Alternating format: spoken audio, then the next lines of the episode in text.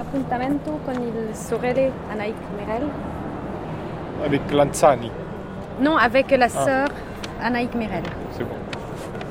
Faut aller tout droit? Tout droit? À la gendarmerie. Tout droit jusqu'à la gendarmerie. Et il fait 1m74 minimum, le garde suisse. Donc là, on arrive et on voit la basilique Saint-Pierre, très blanche, gigantesque, à notre droite. Buongiorno. Comme une ville dans la ville, un minuscule État, niché dans la cité romaine, tapis bien à l'abri derrière des murailles rouges. Aujourd'hui, dans l'ombre du Vatican, troisième jour, de Pierre l'apôtre à Saint-Pierre. Allô, bonjour, euh, Anaïk Merel Oui, alors on est sous le porche de, la basilique et avec des gendarmes qui, j'ai l'impression, ne savent très bien nous emmener. Qu'est-ce que je... Officio Scavi, d'accord, je leur dis. C'est office, Officio Scavi. Eh. J'arrive, ma c'est questo? j'espère. Et tibi dabo claves, regni celorum. Et je te donnerai les clés du royaume des cieux. Eh. La vie de Pierre l'apôtre et la redécouverte archéologique de son tombeau comment donner un socle à l'Église catholique romaine en légitimant le pape. La sorelle aspetta eh, Potete chiamare la sorella e di venire qui, al portico della basilica?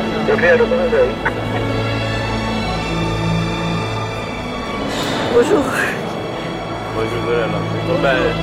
Grazie mille. Buona giornata. En réalité, vous auriez dû rentrer par euh, le grand. Oui, de l'autre côté, Oui, là, voilà, ça. par là, mais Et on-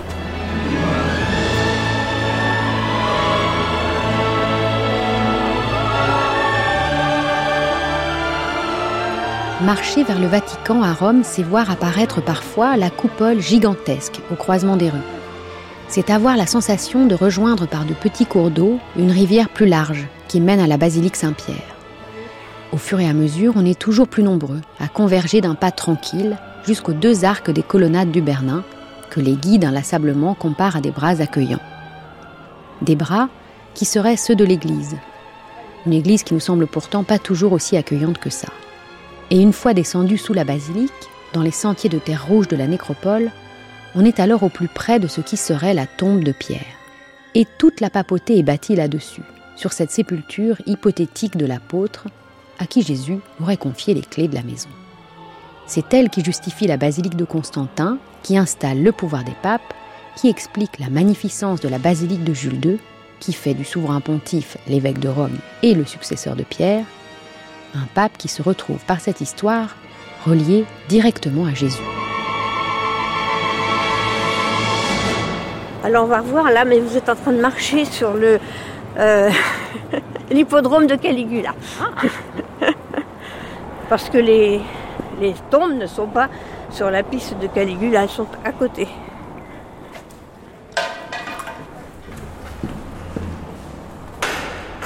Alors maintenant on descend. Vous voyez, on va changer de niveau. Là on est au niveau de Constantin.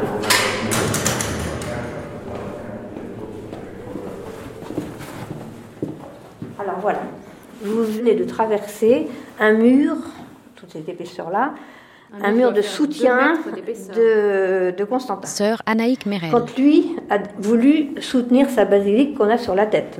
Il va donc faire cette plateforme de 240 mètres de long pour assurer la- sa basilique. Alors, euh, ici vous avez un mausolée. Euh, vous voyez qu'ils sont tous tournés vers le cirque, hein, avec leur tombe après. Donc ça sont des tombes païennes Oui, oui, tout est païen, enfin sauf une. Voilà. Ça veut dire qu'on est déjà fin du deuxième siècle, début du troisième. Si on est riche, on peut demander à un sculpteur de faire une scène qui est la scène de Bacchus. Les murs sont rouges. Alors les murs sont rouges, alors ils aiment beaucoup. Parce que, je ne sais pas, pour eux c'est la couleur des morts.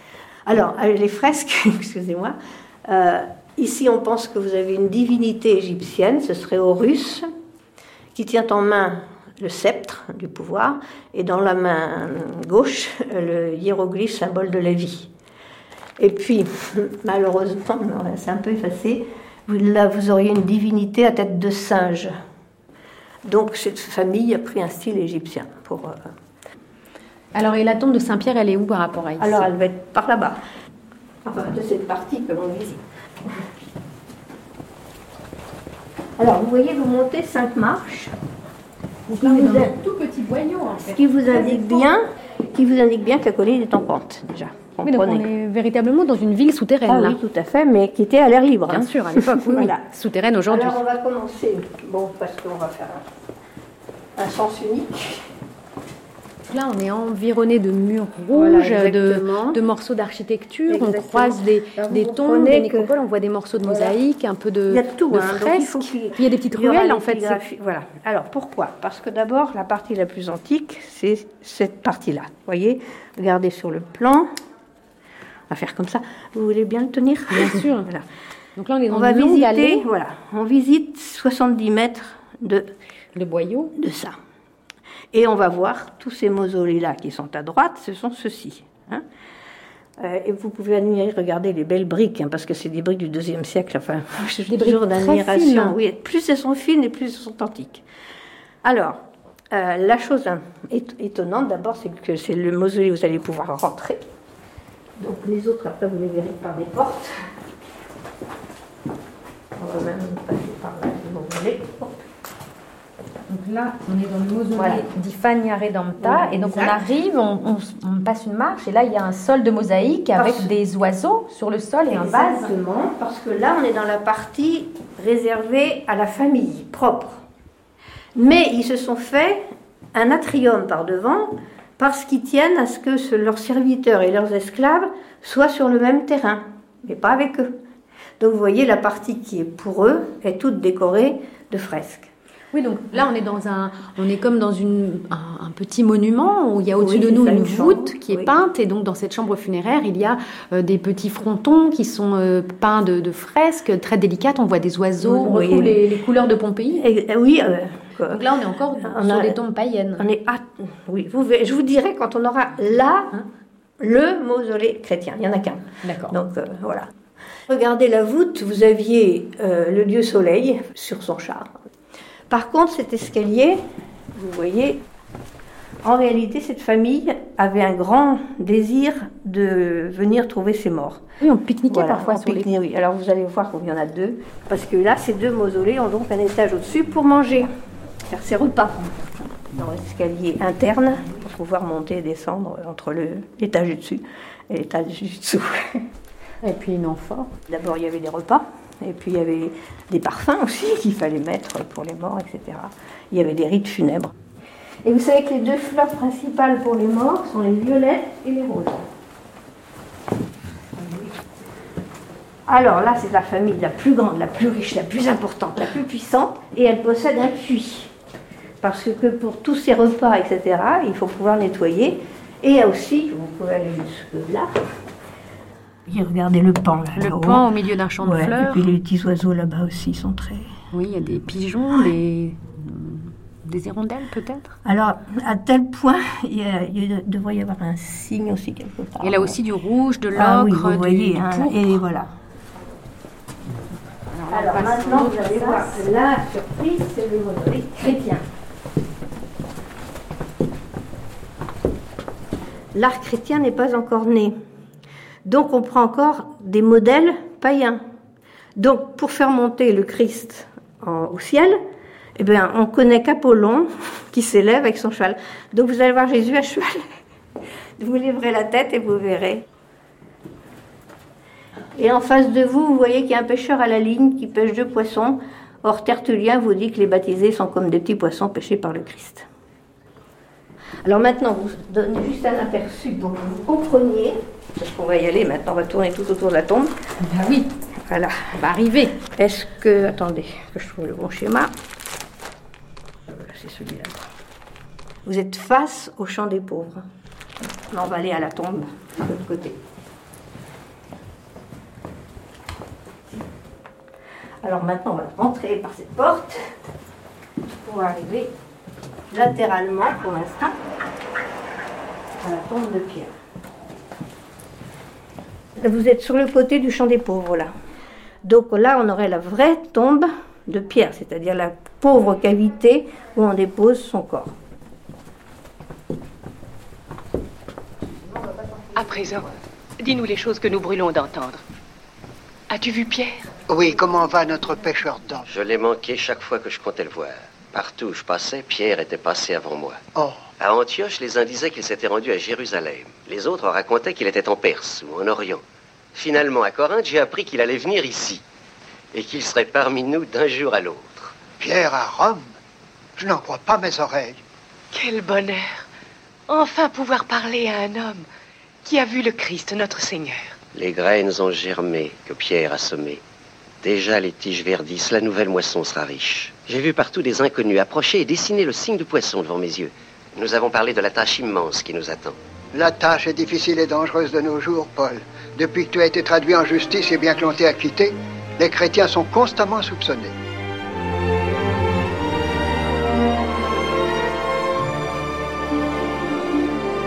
Sous la basilique, longeant les monuments, les mosaïques et les statues païennes, on suit la frêle silhouette en robe et voile blanc de sœur Anaïque Mérel. Complètement habitée par cette cité des morts et son histoire, l'archéologue se faufile avec agilité entre les tombes malgré l'âge et la pénombre. Elle a même tendance à nous semer. Bref, on se retrouve avec cette femme souriante au teint diaphane devant ce qui serait la tombe de Saint-Pierre. Un apôtre proche de Jésus, mais un taiseux, qui disparaît du texte sans laisser de traces. Un homme qu'on aime imaginer bougon ou au contraire débonnaire, en tous les cas toujours barbu, mais surtout inconnu. Qui était Saint-Pierre D'abord, j'enlèverai le saint. Je pense que quand on prend euh, ces hommes sur le terrain, dans leur action apostolique, euh, il faut les prendre comme on les comprenait à l'époque. Il y a Pierre, il y a Paul, il y a André. Donc, euh, parlons de Pierre. Pierre qui a un triple nom, ça aussi, c'est compliqué. Marie-Françoise Basselès. Donc, Pierre était Simon de son nom de naissance, ce qui est un nom polyvalent. euh, donc, euh, le nom de Simon était un des noms privilégiés portés par euh, les Juifs hellénisés. Ce Simon est devenu Képhas en araméen, et c'est toujours comme ça donc que Paul l'appellera. Et Képhas, le roc en araméen, devient Pétros et Pétra en grec et en latin.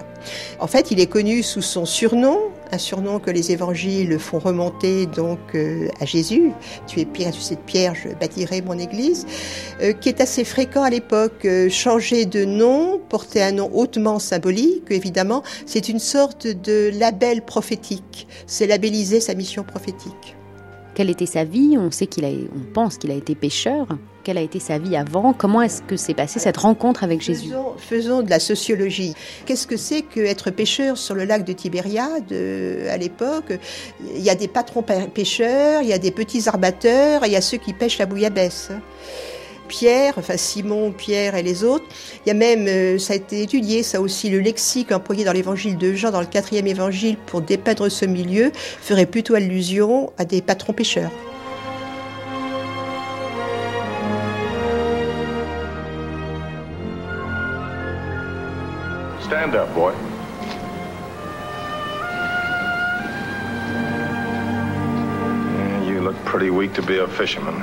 But maybe you'll do till somebody else turns up. Come on.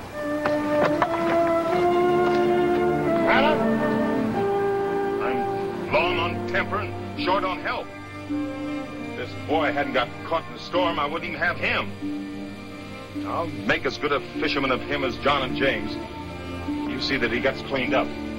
Here's some fish for us. Mais vous savez, c'est un petit pays, la, Galilée. Donc, euh, ils reviennent chez eux. Quand on sollicite Jésus pour sa belle-mère euh, atteinte de fièvre, euh, donc on est revenu à Capharnaüm. Paul nous précise que certains des apôtres ont voyagé avec leur famille. Ce fut peut-être le cas de Pierre. Mais il ne faut pas voir un groupe continu. On allait, on suivait, on retournait chez soi pour faire les moissons, ou pour pêcher, ou pour soigner sa belle-mère. C'était ça, hein. Il n'y a pas du tout de vie communautaire. Il y avait ceux qui allaient et venaient pour l'écouter. Il y avait les disciples à proprement parler, euh, qui, étaient plus, plus constamment auprès de Jésus. Mais euh, la question est aussi de se demander dans quelle mesure euh, C'était structuré en groupe, il y avait des mécènes, il y avait des bailleurs de fonds, des femmes qui sont citées dans les évangiles, qui suivaient, qui apportaient un soutien matériel et un soutien financier. La question qui se pose, bon, c'est vrai que dès Paul, c'est quand même le témoignage le plus ancien, chrétien le plus ancien que nous ayons, hein, lui reconnaît donc le rôle et l'autorité d'un chef. Et dans ce groupe des douze se pose aussi la question de, la fonction de Judas. Est-ce qu'il avait une fonction de institutionnalisée en quelque sorte, de trésorier, gestionnaire de la bourse commune, comme on le connaît dans les, associations de l'époque, auquel cas, donc on pourrait penser que les douze avaient déjà constitué une association de disciples de Jésus et en communauté. Jesus Christ,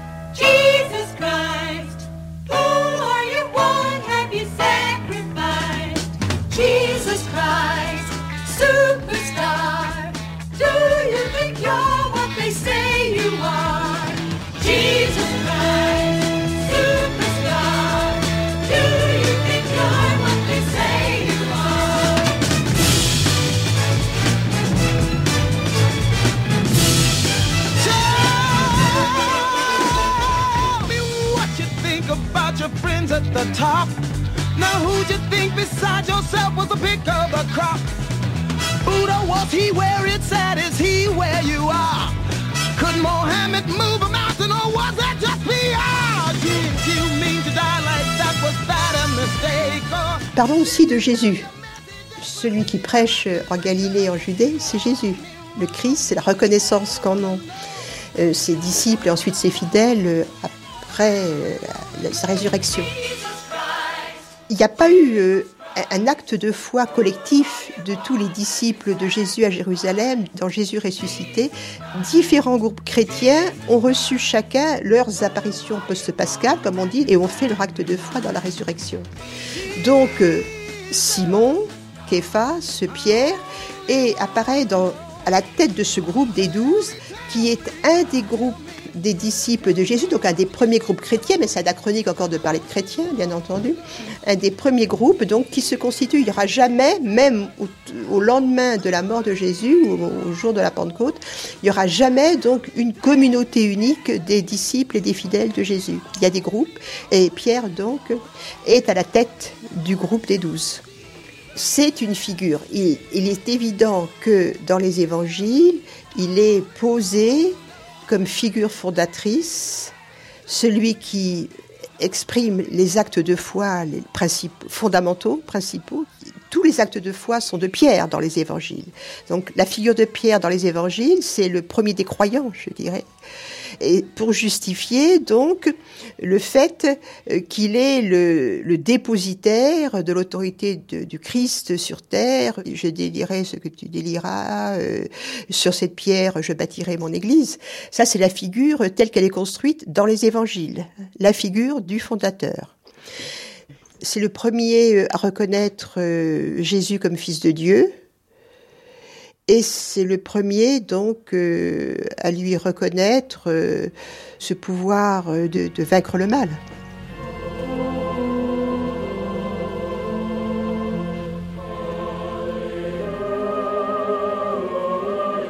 Les grands prêtres et tout le Sanhédrin cherchaient contre Jésus un témoignage permettant de le mettre à mort, et ils n'en trouvaient pas. Les faux témoins ne manquaient pas contre lui, mais leurs témoignages ne se recoupaient pas. Pierre était en bas dans la cour du palais. Une servante du grand prêtre le vit en train de se chauffer. Elle le dévisagea et dit Toi aussi tu étais avec Jésus le Nazarénien Mais il nia. Je ne le connais pas, je ne sais pas de quoi tu parles. Et il sortit sur le porche. Un coq chanta. Il fait partie de la bande répétait la servante. Mais Pierre continuait à nier. Au bout d'un moment, ceux qui se trouvaient là lui dirent C'est sûr, t'en fais partie D'ailleurs, t'es galiléen Il jura Je ne sais même pas de quel homme vous parlez. Pour la seconde fois, un coq chanta. Pierre se rappela ce que lui avait dit Jésus. Avant que le coq ait chanté deux fois, tu m'auras renié trois fois. Et il éclata en sanglots.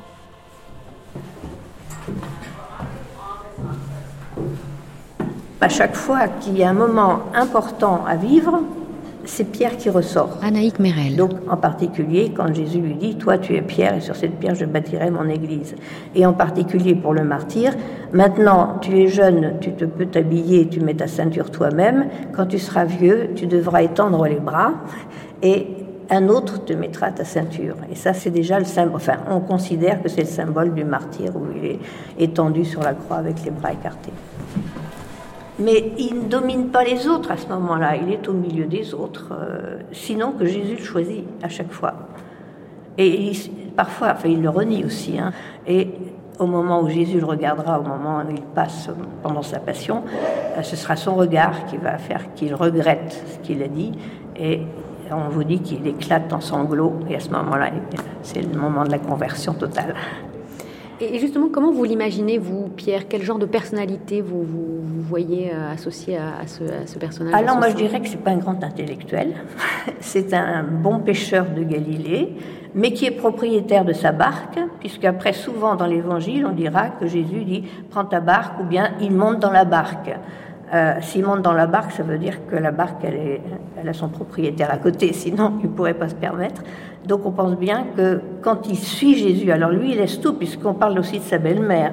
Donc ça veut dire qu'il a eu de la famille à Capharnaüm. Donc euh, il laisse tout pour suivre Jésus. C'est pas Saint Thomas d'Aquin, je veux dire, c'est pas un grand théologien. C'est un homme qui donne complètement sa vie pour suivre le Christ, qui a été marqué par euh, sans doute le visage du Christ, l'appel du Christ. Simon, Andrew,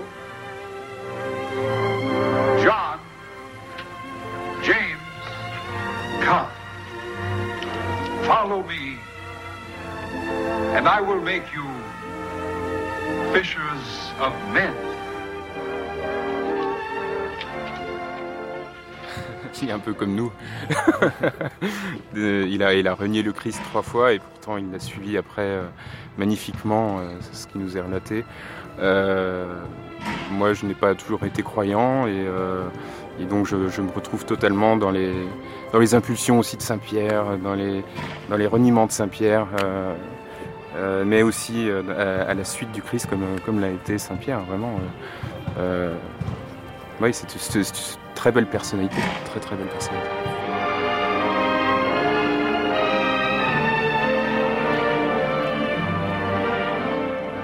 On a tous cette image en tête de Pierre donc euh, crucifié, la tête en bas.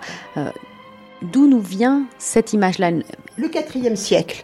Alors c'est lié à la pratique des pèlerinages, avec désormais donc une basilique qui est toute petite à l'époque. Hein, c'est pas la grande basilique. Euh, Marie-Françoise Basselès. Mais donc il y a quand même une basilique.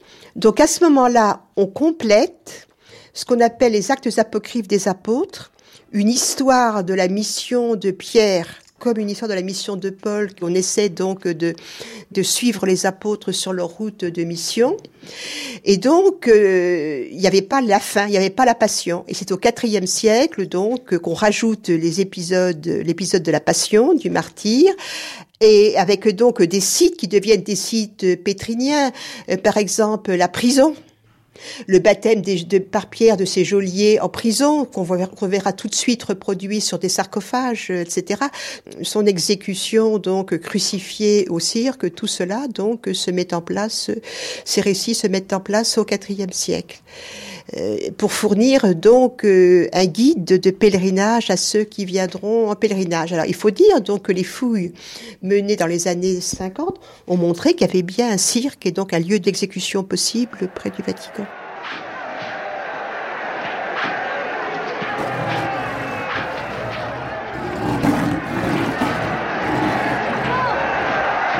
Soyez fort ainsi qu'il l'a été, ce ne sera pas long.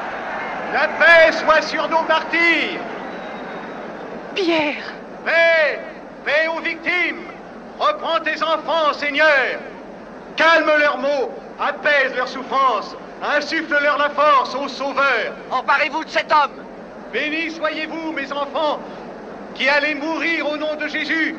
En vérité, je vous le dis, aujourd'hui même, vous allez le retrouver au paradis, là où l'empereur aujourd'hui règne Demain, le Christ à tout jamais régnera. Qui est cet homme-là? C'est lui qui les dirige. C'est un pêcheur du nom de Pierre. Nous n'avions pas pu l'arrêter.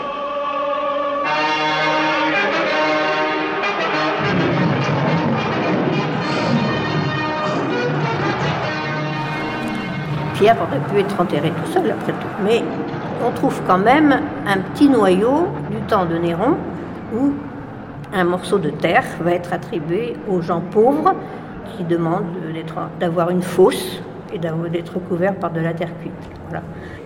Après, ce sont les autres qui ont voulu être enterrés surtout à côté de Saint-Pierre. Donc cette nécropole se développe surtout sous la fin de Trajan, sous Adrien et sous Antoine le Pieux. Donc euh, c'est donc plus tardif. Et alors, on sait que Constantin, quand il choisit euh, d'édifier sa basilique, choisit a priori ah l'emplacement de la tombe de Saint-Pierre. Ah oui, alors là, vous allez voir que tout ce qu'il va faire, et il va faire même des sacrilèges, parce que normalement, on n'a pas le droit de toucher une nécropole. Et lui, pour faire sa basilique, mais pour garder le niveau de la tombe de Pierre, euh, ce niveau étant indiqué par un petit monument, que vous allez voir aussi, qui s'appelle un trophée, on pense date des années 160, donc ça c'était encore tout ça dehors, à l'air libre, etc. Et la situation reste comme ça jusqu'à Constantin. Mais lui trouve que c'est pas assez beau, donc il va couper les murs qu'il gênent et il va englober ce trophée dans du marbre. Mais il veut que tout le pavement de sa basilique soit au niveau de la tombe de Pierre. Donc il le sait, lui, que la tombe de Pierre est là. Alors à ce moment-là, il va passer sur la nécropole. La nécropole est sous la basilique. Eh bien, les mausolées qui sont trop hauts, il va les couper. Ceux qui seraient vides, il va le remplir de terre. Parce qu'il doit, pour sa basilique, faire une plateforme de 240 mètres de long. Et en fait, il est à flanc de colline. Voilà, sur une colline qui est en pente et qui a 14 mètres de dénivellation totale. Donc vous pouvez comprendre ce qu'il entreprend comme travaux pour faire quelque chose de plat, qui va soutenir donc sa basilique, sur quelque chose qui est en pente. Et alors, est-ce que c'est aussi justement le fait que ça a été si compliqué, qu'il ait fallu faire de telles prouesses architecturales pour construire cette basilique, qui est un autre indice que c'est bien l'emplacement de la tombe de Saint-Pierre? Exactement, oui, c'est lui, lui, il, insiste, enfin, depuis, enfin, en se convertissant, on va dire comme ça, parce qu'il n'est pas encore baptisé normalement, il entreprend, vous savez, de faire sept basiliques cimetières autour de Rome, sur les corps des saints. Donc il est vraiment pris par cette nécessité de faire un éloge aux saints, euh, les vénérer, etc. Donc euh, la plus importante évidemment est celle de Pierre, après celle de Paul, puis après vous avez euh, Saint Laurent, Saint Agnès, Saint Sébastien. Alors en passant, vous allez regarder cette maquette. Et elle date de quand la basilique de Constantin Elle vient des, années 325, enfin le temps du IVe siècle. c'est ça. Alors la structure de la basilique constantinienne est à colonnes, ce qui lui donnait un, aspect beaucoup plus léger, un peu plus mystérieux aussi. Ça vous fait comme une forêt de colonnes. Alors maintenant, vous allez bien la regarder, parce que euh, quand vous entrez dans une basilique, enfin dans une église, qu'est-ce que vous attendez à voir dans l'abside, le chœur, je sais pas l'autel. Et regardez bien là, et vous ne voyez pas d'autel, vous voyez deux monuments. Et celui-là, que fait-il c'est pour ça qu'il faut regarder les deux maquettes en même temps. Il ne fait pas autre chose que d'englober le trophée. Il y a la tradition locale telle qu'elle est consignée, mise en forme pour la première fois au IVe siècle de notre ère, toujours à l'époque de Constantin, nous montre donc un Pierre crucifié dans un cirque, dans un lieu de spectacle. Donc euh, là, les fouilles ont permis d'identifier que la nécropole sous Saint-Pierre du Vatican, la nécropole du Vatican, était tout près, effectivement, donc du cirque de Néron. Donc on pouvait très bien euh, admettre, euh, comme pour Jésus d'ailleurs à Jérusalem, on enterrait les condamnés le plus près possible donc du lieu de leur supplice. La plupart du temps, donc, euh, le mort est inhumé sous une sorte de petite, dans une fosse, bien sûr. Euh, cette fosse, donc, était surmontée de, tuiles appareillées comme des petits toits. Donc, c'était bien un signe euh, distinctif, mais extrêmement fragile, extrêmement précaire, sans inscription, etc. Donc tout cela va avec l'enterrement très modeste d'un condamné tout près du lieu de son supplice un grand raménagement donc a lieu dans la seconde moitié du deuxième siècle. C'est-à-dire qu'on a construit un mur, ce qu'on appelle le mur rouge, pour euh, protéger, euh, isoler l'emplacement d'une sépulture, et qu'ensuite euh, cette sépulture donc très fragile, très précaire, a été euh, marqué par un petit monument en marbre, un petit monument commémoratif en marbre, donc beaucoup moins périssable. C'est là donc qu'on peut parler d'un lieu de la mémoire, mémoire chrétienne, puisqu'ensuite on incite à venir en pèlerinage et c'est Saint-Pierre du Vatican qui sera construit dessus.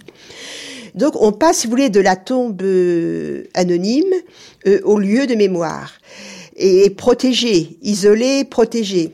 Et ensuite, ce lieu de mémoire va devenir un pôle repère.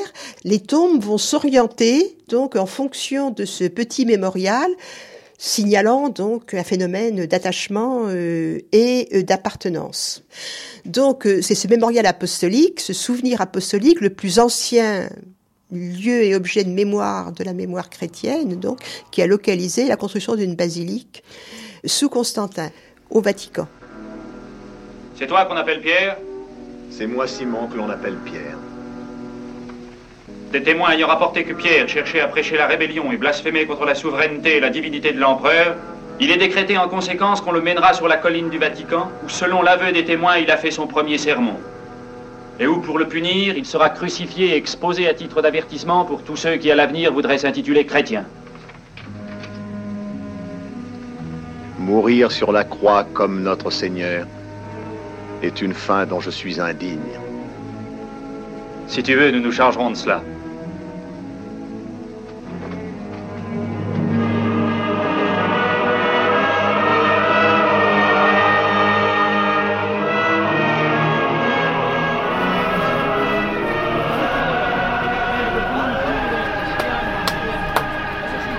Signori ricordini a pochi soldi, eh? 12 rosari 10 euro. Italiani c'è lo sconto da noi, forza e coraggio eh? This is the bus. Hop on, hop up. We have a 10 stops. You are here in the Vatican. Number 9 is Caston Sant'Angelo. Number 10 is Fontana Trevi. Number 1, Spanish Sister, Mila Borghese. Number 2, Piazza Barberini. C'est sur l'ancienne basilique de Constantin qu'on a construit au XVIe siècle la nouvelle basilique Saint-Pierre, conçue par Bramante et Michel-Ange. C'est celle que l'on visite aujourd'hui, après avoir franchi les barrières qui bordent la place et signalent l'entrée sur le territoire du Vatican. C'est donc derrière les barrières, sous l'œil des gendarmes, que restent les vendeurs de perches à selfie, de capes de pluie et de jouets d'enfants à 2 euros qui collent, clignotent, stridulent ou rebondissent.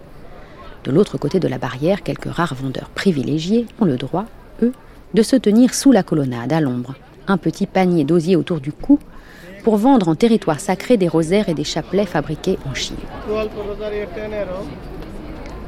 La queue pour accéder à la basilique est interminable, elle fait le tour de la place.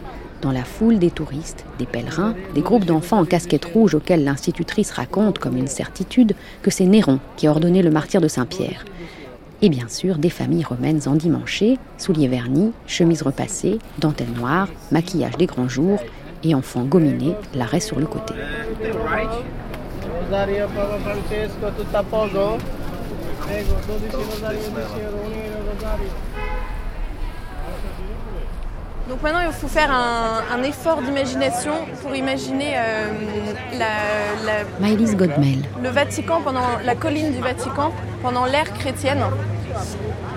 Alors, donc, il faut imaginer à la place de la basilique une colline, et puis à la gauche de la basilique actuelle, un cirque, donc le cirque de Caligula et Néron.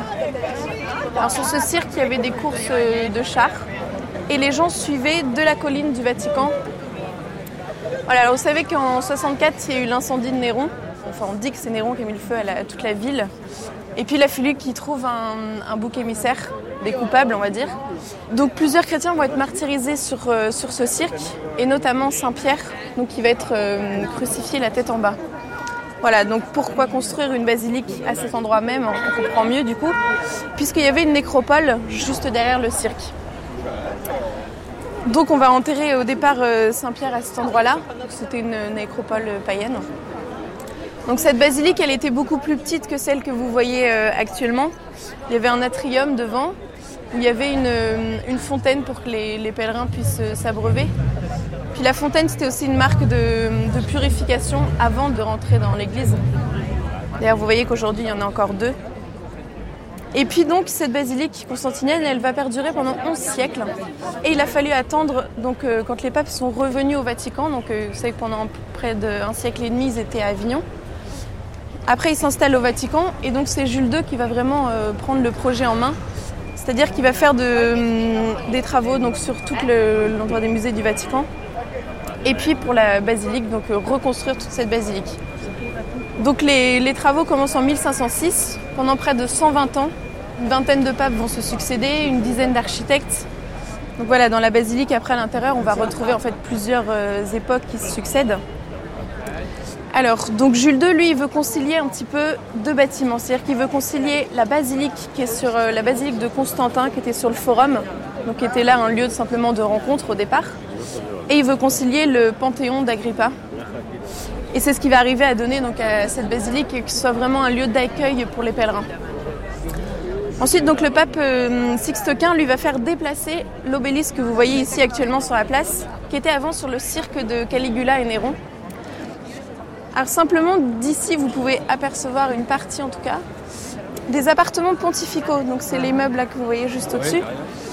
Donc c'est là où le, pape fait son angélus tous les dimanches à midi.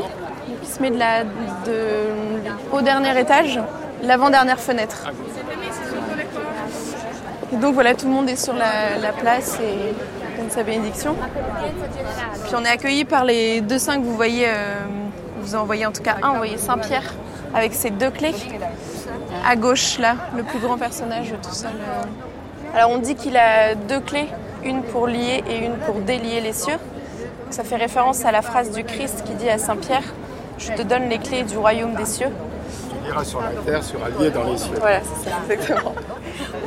Donc cette phrase, vous la retrouvez après dans la, dans la coupole. Et puis le long de, de la nef, avec tu es pierre et sur cette pierre je bâtirai mon église. Donc c'est toutes les différentes directives que le Christ donne à, à Saint-Pierre. Donc euh, voilà, les clés du royaume des cieux, les clés de l'église, donc c'est le symbole si vous voulez, de la, la papauté.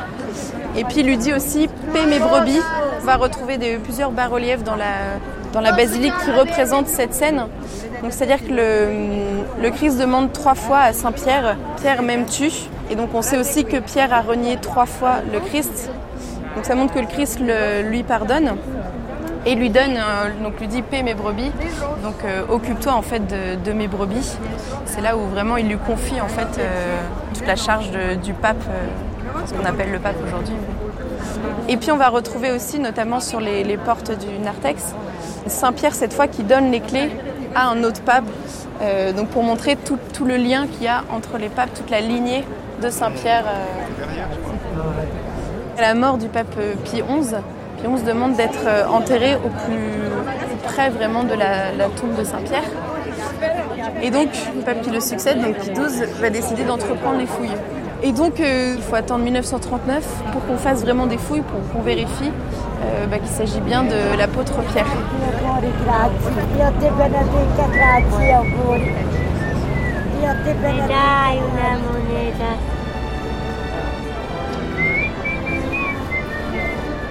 On trouve sur Internet un joli petit film muet des années 30. Un film où l'on voit des hommes, presque des acrobates, attachés à des cordes. En pantalon de toile et chemise blanche, un foulard noué sur la tête à la façon des pirates, ils escaladent la coupole de Saint-Pierre. Ils sont des dizaines, ils ont de l'allure, ils bombent le torse et ils ont un grand panier d'osier sur le dos. Dans leur panier, des lampions et des bougies qu'ils déposent délicatement sur de petits supports fixés du haut en bas de la basilique. Et comme le film est accéléré, ils semblent presque danser autour de la coupole. Et puis soudain, c'est le soir. Les 6000 lampions sont allumés et la basilique, illuminée dans la nuit, semble mouvante et dorée.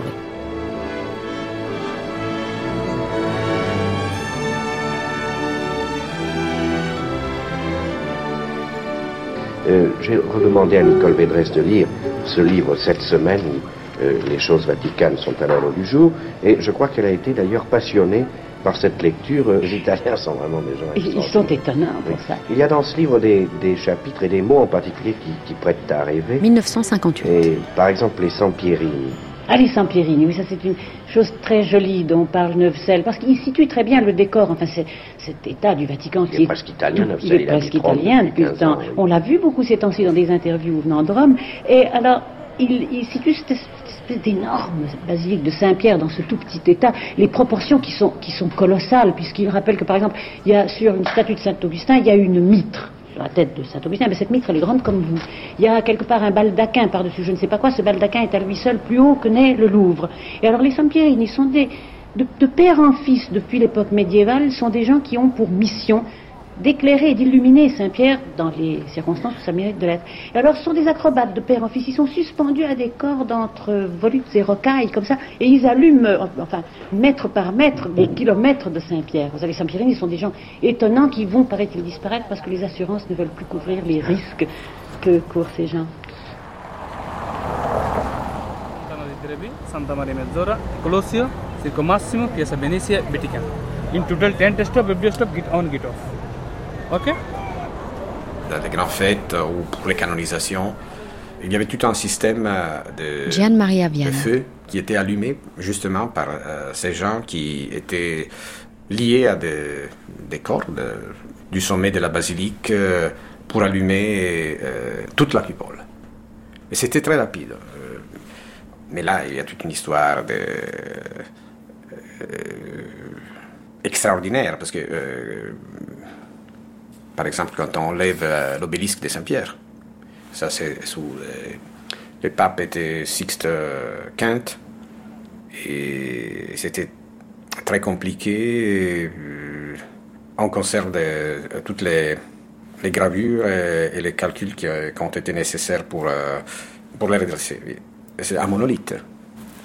Et c'était une opération tellement délicate, euh, quelque chose que je me souviens, euh, parce qu'on racontait ça. euh, les papes avaient euh, menacé la peine de mort pour qui se serait écrié pendant l'opération de redressement. Une opération qui était menée avec des centaines de chevaux qui tiraient avec des, des cordes, qui était tellement sous pression qu'on avait peur que les cordes se rompaient. Et alors il y avait quelqu'un qui était un marin qui s'est rendu compte que les cordes étaient trop sèches et qu'il fallait les, Les mouiller. les mouiller. Et alors il s'écrit À quoi les cordes?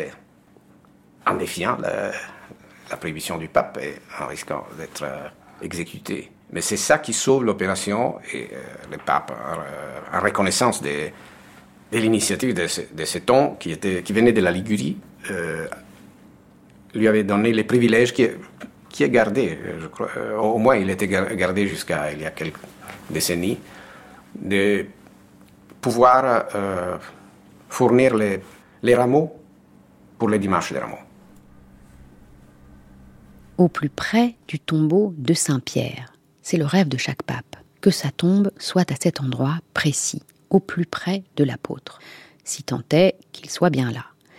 C'est pour en avoir le cœur net que Pie XII, pendant la Seconde Guerre mondiale, a lancé ce programme de fouilles. Pierre repose-t-il vraiment sous la basilique?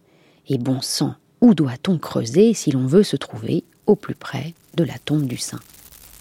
Jacques Malissard, au cours de votre séjour à Rome, vous avez eu la chance d'éclaircir un peu le mystère qui plane sur le tombeau de Saint-Pierre. En effet, j'ai eu la chance de rencontrer l'un des rares spécialistes qui effectue les recherches sous la basilique. 1949. Avec lui, j'ai pu visiter ces lieux saints de la chrétienté et apprendre bien des choses que le monde ignore encore, étant donné que le pape se réserve le droit d'annoncer au monde les précisions que nous ignorons encore. Sous le transept et une partie de l'église de Saint-Pierre, il existe une sorte de crypte appelée les grottes vaticanes. Les papes y sont enterrés et au cours des siècles passés, euh, la crypte euh, s'est trouvée euh, rengorgée de tombeaux. Si bien que pour Pie XII, pour Pie XI, pardon, il fallut revenir aux emplacements des premières tombes et creuser pour placer euh, le mausolée que les Milanais ont offert. Euh, au cours de ces travaux, on mit à jour euh, des voûtes qui, évidemment, tout de suite attirèrent l'attention. Le pape décida donc d'effectuer des travaux méthodiques. Alors dire que le Pie XII a voulu retrouver le tombeau de Saint-Pierre, je n'irai pas jusque-là. Je pense que le projet était beaucoup plus scientifiquement objectif. Fouiller la nécropole du Vatican pour voir ce qu'on y trouverait. Je dirais que les fouilles, c'est une vraie confrontation de la science, euh, science archéologique, science historique et de, la foi qu'il faut saluer. Je trouve ça vraiment très impressionnant. Et euh, donc, ça a quand même donné une vraisemblance, euh, pas des preuves euh, assurées, mais une vraisemblance finalement euh, à la tradition locale. Et donc, durant tout le temps de la guerre, on a fouillé sous la basilique Alors, de 39 à 49, puisque l'annonce a été faite pour le message de Noël de 1950. Sœur Anaïk Et Mérel. ce n'est que à partir de 1939, donc quand euh, Pie XI meurt, il demande dans son testament, voilà où tout commence, d'être enterré à côté de X et pas très loin de Saint-Pierre. Seulement le sarcophage de Pie est très grand. Donc ils ont voulu à ce moment-là descendre le, le pavement de cet endroit-là. Et en voulant abaisser ce pavement, ils donnent un coup de pic et vont trouver un mur. Donc ils vont commencer à enlever la terre jusqu'à ce qu'ils découvrent que à côté de ce premier emplacement, il y en avait d'autres, il y en avait d'autres, il y en avait d'autres. Et voilà comment, pendant 9 ans, il va falloir fouiller euh, pour ouvrir 70 mètres de fouilles. Alors peut-être, euh, vous pouvez nous dire aussi, euh, Sœur Anaïk Mérel, qu'est-ce qui permet aujourd'hui d'authentifier euh, les reliques? Parce qu'on sait que euh, les papes ont annoncé à plusieurs reprises que les reliques de Saint-Pierre avaient été authentifiées. Qu'est-ce qui permet de dire aujourd'hui que ce qu'on a trouvé, d'ailleurs vous allez peut-être nous dire pour commencer ce qu'on a trouvé précisément comme reliques, en quoi on est sûr désormais que ce sont bien les reliques de Saint-Pierre? Alors, être sûr, sûr, sûr, moi je vais vous dire que quand je fais de l'archéologie, c'est la même chose pour les catacombes. C'est un peu difficile d'être sûr quand on trouve seulement des ossements. Mais enfin, le lieu où on a trouvé ces reliques est très important. Alors, mais pour ça, il faudrait que vous ayez en tête la présence du... Je peux vous montrer une image? Sûr. Voilà, il y a la- voilà. Alors, voilà le petit monument dont je vous ai parlé des années 160. Donc on voit un petit fronton avec des fines Ça colonnes s'appelle un blanches. trophée. Voilà. Et tout à l'heure, vous verrez cette colonnette-là, de droite. Mais à partir du IIIe siècle, ce qu'il n'y a pas sur la photo, vous avez ici la construction d'un mur perpendiculaire à ce mur qu'on appelle le mur rouge. En même temps qu'on construit le mur, parce qu'il il fait partie de la construction, euh, on fait ce petit monument parce qu'on se dit tiens, si on indiquait pour toujours où se trouve la tombe de Pierre, Donc et ce on aura monument est une toujours des preuves. Voilà, exactement. En tout cas, au IIIe siècle, on l'a construit contre le trophée, un mur perpendiculaire. Et c'est dans ce mur perpendiculaire qu'on a retrouvé une niche, enfin un coffret en marbre de 45 cm de long sur 17 cm de haut, qu'on a perforé. Voilà, une première on voit le trou dans le mur. Voilà. Et en passant la main, on a ramassé ce qu'il y avait dedans. Dans le coffret. Dans ce coffret. Et on a trouvé des ossements de la terre, des fils de pourpre et des fils d'or. Ce qui veut dire que ces restes avaient été enveloppés dans un tissu riche euh, qui s'est un peu désintégré au cours des siècles. Mais ça voulait dire que c'était quelqu'un de précieux qui était à l'intérieur. Et ces ossements et ces, fils ont été déposés à côté. Une, enfin, le professeur d'épigraphie de l'université de Rome, Madame Guarducci, va demander que ces restes soient analysés par un institut euh, où on étudie les, les ossements. Et à la fin de tout, elle dit il faut que ça corresponde, que ce soit un homme déjà et pas une autre, pas une femme. Et on- la, la réponse après l'analyse vous dit il est de constitution robuste. Euh, si vous avez lu les évangiles après Pâques, il tire des filets de poissons. Il y a 143 poissons à l'intérieur, donc il doit être quand même euh, assez costaud. Il souffre d'arthrose et en particulier de la colonne vertébrale. Et on vous dit que ça, c'est typique des gens qui travaillent dans les lacs. Et c'est son métier dans le lac, parce qu'il travaille dans le lac de Tibériade, il ne va pas sur la mer Méditerranée. Donc, euh, et on peut lui donner dans les 70 ans. Alors, en mettant tout ça ensemble, et ces restes ayant été trouvés dans ce coffret qui est près du trophée, parce que pourquoi est-ce qu'on pense qu'ils ont été mis là au lieu de les laisser dans la tombe? Premièrement, parce que les laisser dans la terre, c'était peut-être pas très, très bien, enfin, très vénéré, comme, mais aussi parce qu'on avait peur qu'il soit volé.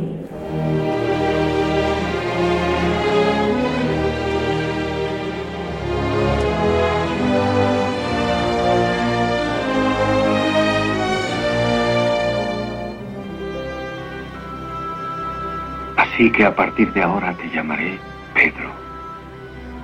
Y sobre esta piedra edificaré lo que debo llamar mi iglesia. Tu es Pierre, et sur cette pierre je bâtirai mon église. Und von nun an nenne ich dich Petrus, der Felsen. Und auf diesem Felsen baue ich meine Gemeinde, die ich fortan meine Kirche nenne. Dir übergebe ich die Schlüssel Voici que je te donne les clés du royaume. zum Königreich des Himmels. Tout ce que tu liras sur la terre sera lié dans le ciel.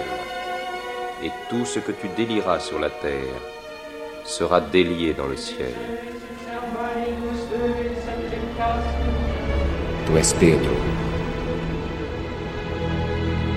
E sobre esta rocha construirei a minha igreja. On a retrouvé des ossements. Alors, il y a les expertises euh, de médecine légale. Il était vieux, il avait beaucoup voyagé. Bon. Marie-Françoise Basselès. Ça colle, on est dans, on est dans l'ordre du vraisemblable. Euh, L'historien est plus réticent, je dirais, parce que tout cet ensemble a été extrêmement euh, bouleversé. euh, D'abord par les travaux de la basilique constantinienne, et puis ensuite surtout par des invasions barbares euh, à la fin du premier millénaire. Donc les ossements euh, se sont ont été déplacés. euh, on ne peut pas dire voilà les ossements que on expose actuellement dans un coffret, c'est ceux qui étaient dans la première tombe sous quatre tuiles euh, à la fin du premier siècle. Alors, je ne sais pas si vous voulez entrer dans les détails, mais cela fait l'objet donc d'une controverse euh, épigraphique entre savants. Vous voulez que je rentre dans le détail? C'est la fameuse inscription Pierre y est ou au contraire Pierre n'y est pas. Alors voilà, on a trouvé une inscription très lacunaire en grec. Alors en grec, le verbe sigi, sigila, c'est keitai, où on peut lire trois lettres de ce mot keitai, et le, pi, je enfin le p, le pi, donc le pi grec et, et le e, peut-être de pierre. Donc euh, très peu de lettres à qui euh, l'épigraphiste de métier dira qu'on peut faire euh, peut dire n'importe quoi. C'est comme les bouts pa- de- d'évangile sur papyrus. hein, quand on a euh, 12 lettres, trois lettres, bon.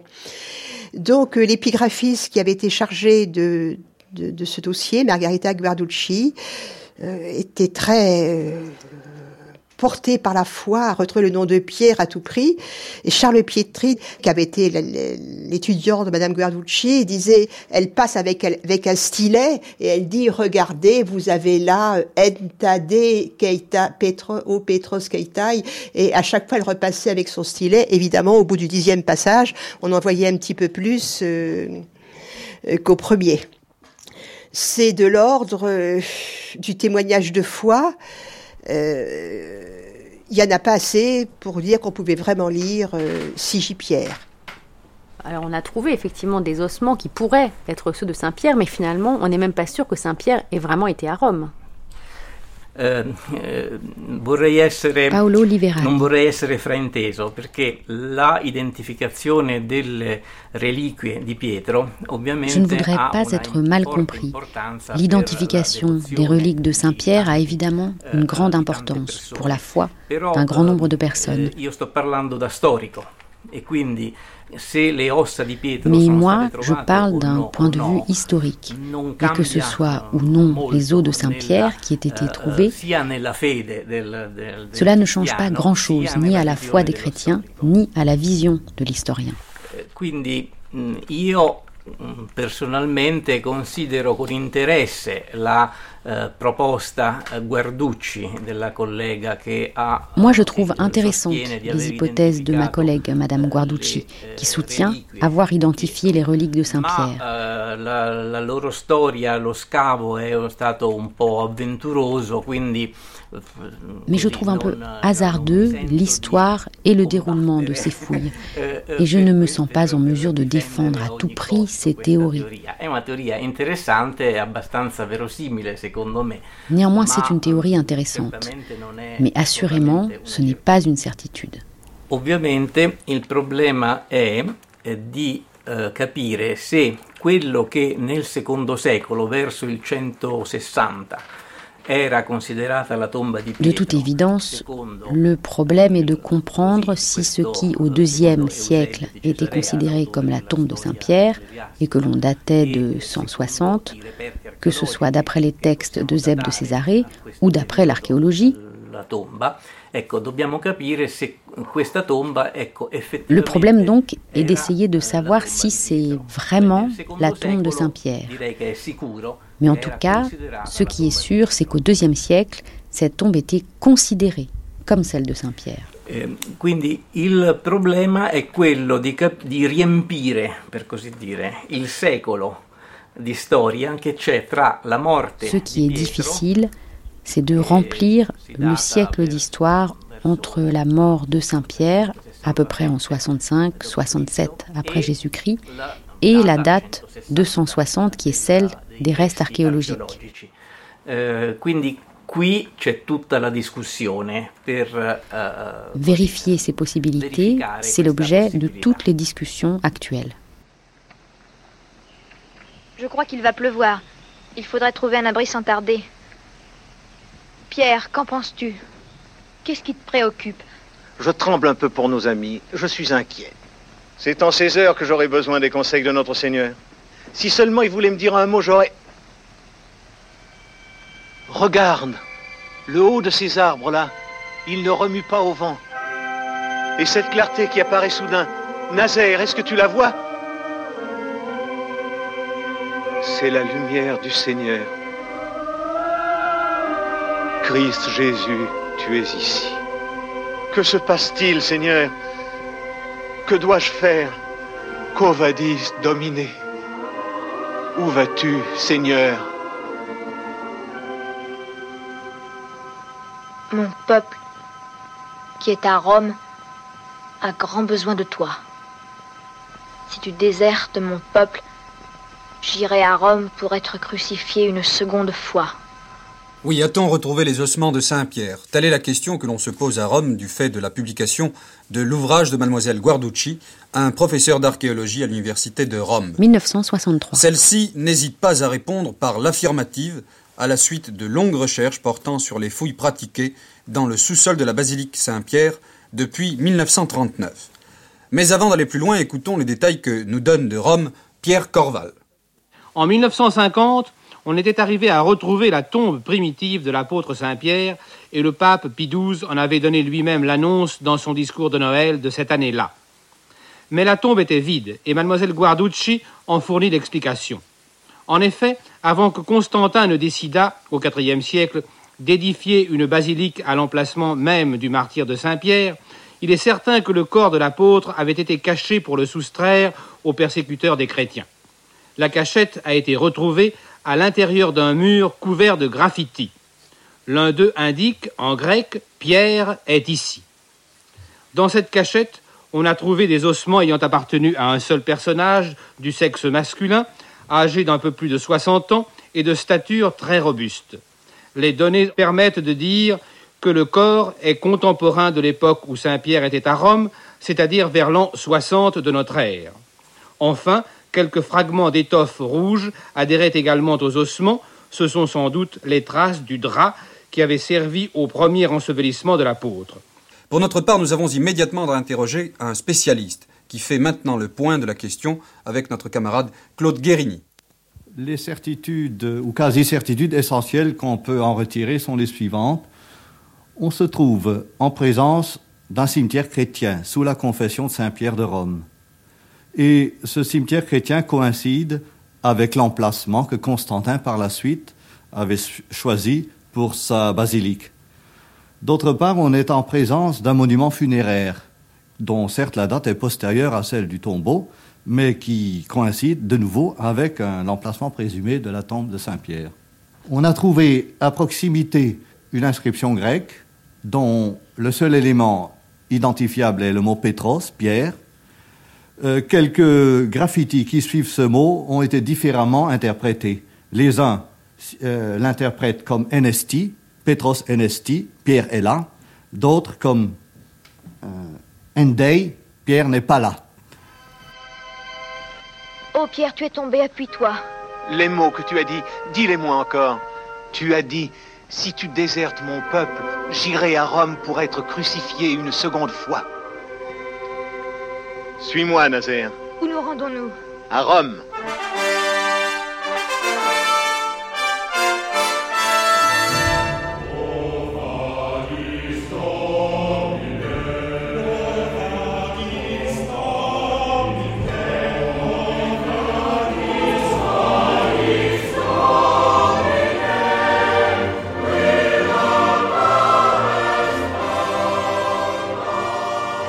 Qu'est-ce qu'on a comme élément qui, pourrait nous laisser penser que Pierre est allé à Rome? Alors, euh, il y a la lettre de Clément de Rome euh, qui date des années 90, euh, qui, est adressée à l'église de Corinthe, donc au monde grec, et qui mentionne que Pierre et Paul sont morts dans les mêmes conditions, victimes donc de, tensions et de déchirements euh, internes. Mais Clément de Rome ne précise pas que Pierre euh, et Paul sont morts à Rome. Et de toute façon, euh, ça reste de l'ordre de la foi et de la tradition plus que de la réalité historique. Historiquement parlant, on est dans l'ordre des hypothèses. Donc, alors on sait aussi qu'en 90, euh, Pierre doit être mort parce que dans l'Apocalypse de Jean, il y a une, une phrase extrêmement symbolique, évidemment, comme toujours dans l'Apocalypse, qui fait allusion donc aux deux apôtres qui sont morts. Donc on pense que c'est Pierre et Paul, sans nous dire où, puisque l'Apocalypse de Jean a été écrite en Asie. Donc en fait, euh, il faut attendre la fin du deuxième siècle pour avoir euh, le, le premier jalon d'une tradition de Pierre et Paul morts à Rome. Euh, il s'agit donc d'une querelle euh, entre orthodoxes et hérétiques, entre guillemets, et chacun revendique ses tombeaux. Nous sommes les orthodoxes, c'est nous les orthodoxes, c'est nous les bons, puisque nous descendons de tels fondateurs. Et pour pouvoir arguer de tels fondateurs, il faut présenter ces tombeaux. Et le prêtre Gaius à Rome, qui parle au nom de ce qu'on appelle désormais la grande église, dit, mais nous, nous avons à Rome les trophées des apôtres, celui du Vatican et celui de la route d'Ostie. Donc, il ne nomme pas qui sont sous les trophées. C'est une invitation au pèlerinage. Nous, nous avons les trophées des apôtres. Et allez, allez-y en pèlerinage au Vatican et sur la route d'Ostie. Et alors, qu'est-ce qui explique justement que dans son parcours, Pierre a été amené à venir à Rome? Alors, le problème, c'est que les actes des apôtres nous citent le concile de Jérusalem dans les années 41. C'est-à-dire que l'Église primitive a besoin de se réunir à Jérusalem pour étudier les différents problèmes, etc. Et à partir de ce moment-là, dans les actes des apôtres, on ne parle plus que de Paul et on ne parle plus de Pierre. Et alors pourquoi? Alors ça, c'est le grand problème justement. Et moi, enfin, quand je fais visiter, je veux dire, euh, ce qui m'impressionne toujours, c'est ce silence qu'il y a à partir de Pierre, parce que Pierre va rester humble et caché, enfin pas caché, mais euh, on n'en parle plus.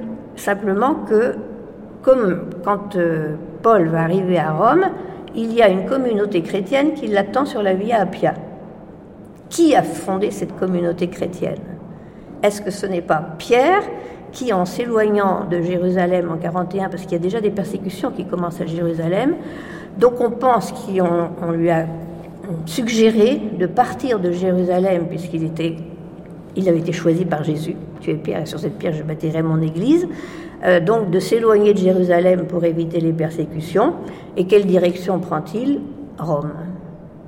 Et c'est sans doute lui qui, aidé avec d'autres chrétiens qui étaient des marchands de tissus, etc., en particulier Prisca et Aquila, dont on retrouve aussi euh, des citations, il va constituer sans doute une communauté petite hein, à Rome qui va, quand Paul va arriver à Rome, l'accueillir puisque aux Trois Tavernes, on sait qu'il arrive et qu'une communauté chrétienne est là pour l'accueillir. Ça, on retrouve dans les actes des apôtres.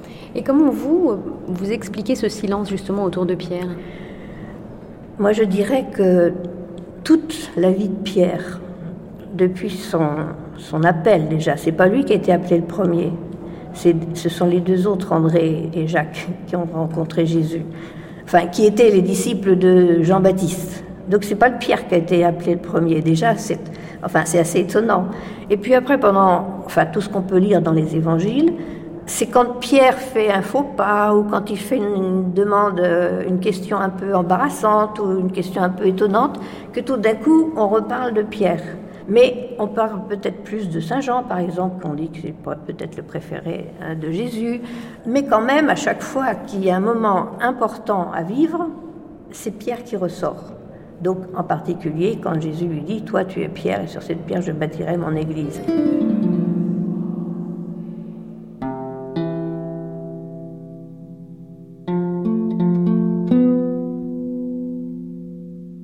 Or, Pierre, s'étant retourné, aperçut un hareng suspendu à une fenêtre. Il le prit et dit au peuple Si vous voyez maintenant celui-ci nager comme un poisson, pourrez-vous croire en celui que je prêche? Eux répondirent d'une seule voix oui, nous te croirons. Un bassin de natation se trouvant tout près, il dit alors En ton nom, Jésus-Christ, puisque jusqu'à présent on ne croit pas, devant tout ceci, je dis Vis et nage comme un poisson. Il jeta le hareng dans la piscine, et il redevint vivant et se mit à nager. Et la multitude vit le poisson nager, et Pierre ne le fit pas nager seulement à ce moment-là, mais pour qu'il ne fût pas dit que c'était une illusion, il le fit nager assez longtemps pour attirer les foules de tous côtés et leur montrer le hareng redevenu poisson. Il y en eut même dans la foule qui lui jetèrent du pain, et le hareng le mangeait tout. Voyant cela, un très grand nombre devinrent disciples et crurent dans le Seigneur. Et ils se réunissaient jour et nuit dans la maison du prêtre Narcisse. Pierre leur expliquait les écrits prophétiques et ce que notre Seigneur Jésus-Christ avait accompli en parole et en acte.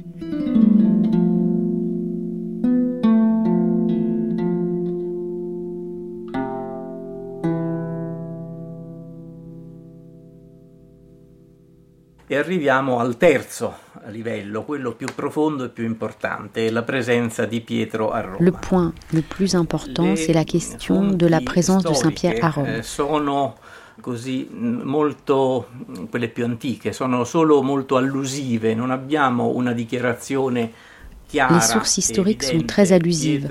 On n'a pas une déclaration claire et évidente qui dirait Pierre est arrivé à Rome sous tel consul et est mort sous l'empereur Néron, etc.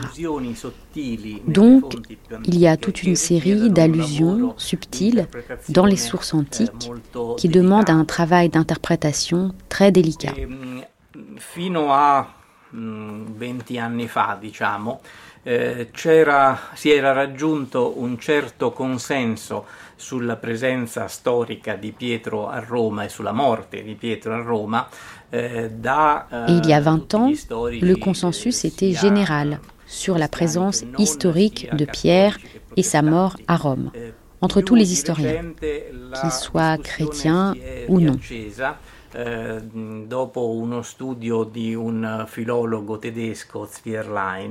Récemment, la discussion s'est ranimée après l'étude d'un philologue allemand, Zwirlein, et des congrès ont été organisés récemment autour de cette question qui est encore en discussion. Questo ed altri eh, elementi eh, di questo tipo eh, a me sembra che rendano preferibile la, considérare, Moi, je considère que ces éléments attestent que la mort de Pierre à Rome est une réalité historique. Et c'est ça l'essentiel. Il resto sono arricchimenti, ma non, non sono elementi. Il reste des incertitudes et des débats, mais sur des points qui ne sont pas aussi importants que cette question de la présence de l'apôtre à Rome.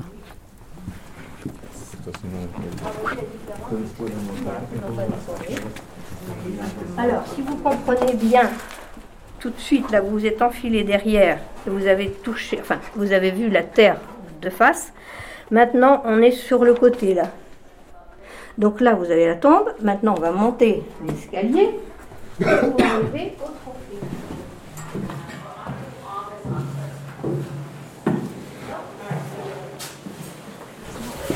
Donc, on est au niveau des années 160 maintenant. Et c'est là qu'on a construit, il est coupé, le mur de 7 mètres de long, dont vous voyez la, enfin l'épaisseur, euh, avec le trophée. regardez maintenant, vous venez là, et vous voyez qu'on a réussi, dans le monument en marbre de Constantin, à dégager tout pour trouver cette colonnette, qui est la colonnette de droite, voilà, du trophée. Oui, oui, donc on voit bien effectivement une petite colonne très fine, blanche, avec un fût un petit peu renflé. Hein et je vous ai expliqué avant que comme le monument était trop petit, il a fallu le surmonter par un chiborium et vous avez le trou où étaient fixées les colonnettes et là où était fixée la, balustrade. Et on a retrouvé ici une inscription At Petro. En réalité, ce morceau de marbre avait dû être mis déjà à part pour servir de base à ce monument pour Saint-Pierre. Alors là, vous êtes très surpris parce que de l'époque euh, de Néron, vous allez passer au XVIe siècle, au XVIIe même, avec cette belle Clémentine. Ça change un peu. Alors en réalité, il faut retourner toujours à l'antique, c'est-à-dire que vous avez toujours le monument marbre de Constantin. Donc là, on est, euh, on est sur un Merel dans une petite chapelle, euh, devant un petit hôtel. Effectivement, on voit là ce petit trou, cette petite fenêtre qui est, qui est un peu plus proche de la tombe de Saint-Pierre. Et on est à la bascule entre les époques, c'est-à-dire entre. Alors, venez voir là. D'ici, vous allez voir, normalement, si vous y réussissez, vous on arrive à voir jusqu'à l'axe de la coupole de Michel-Ange. Donc, on a l'axe de la coupole. En dessous, on aurait le baldaquin. En dessous, vous auriez les trois hôtels papales.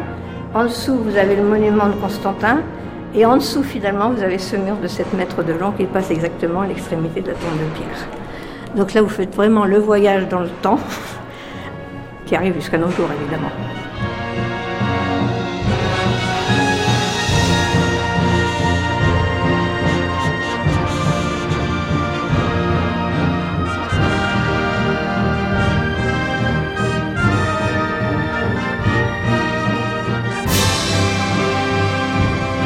Alors, je pense que c'est important de souligner la mémoire de Pie XII.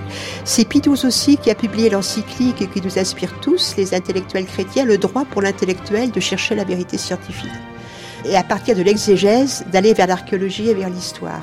Et ce projet donc des fouilles souterraines du Vatican va dans ce sens. Il a libéré donc le chercheur.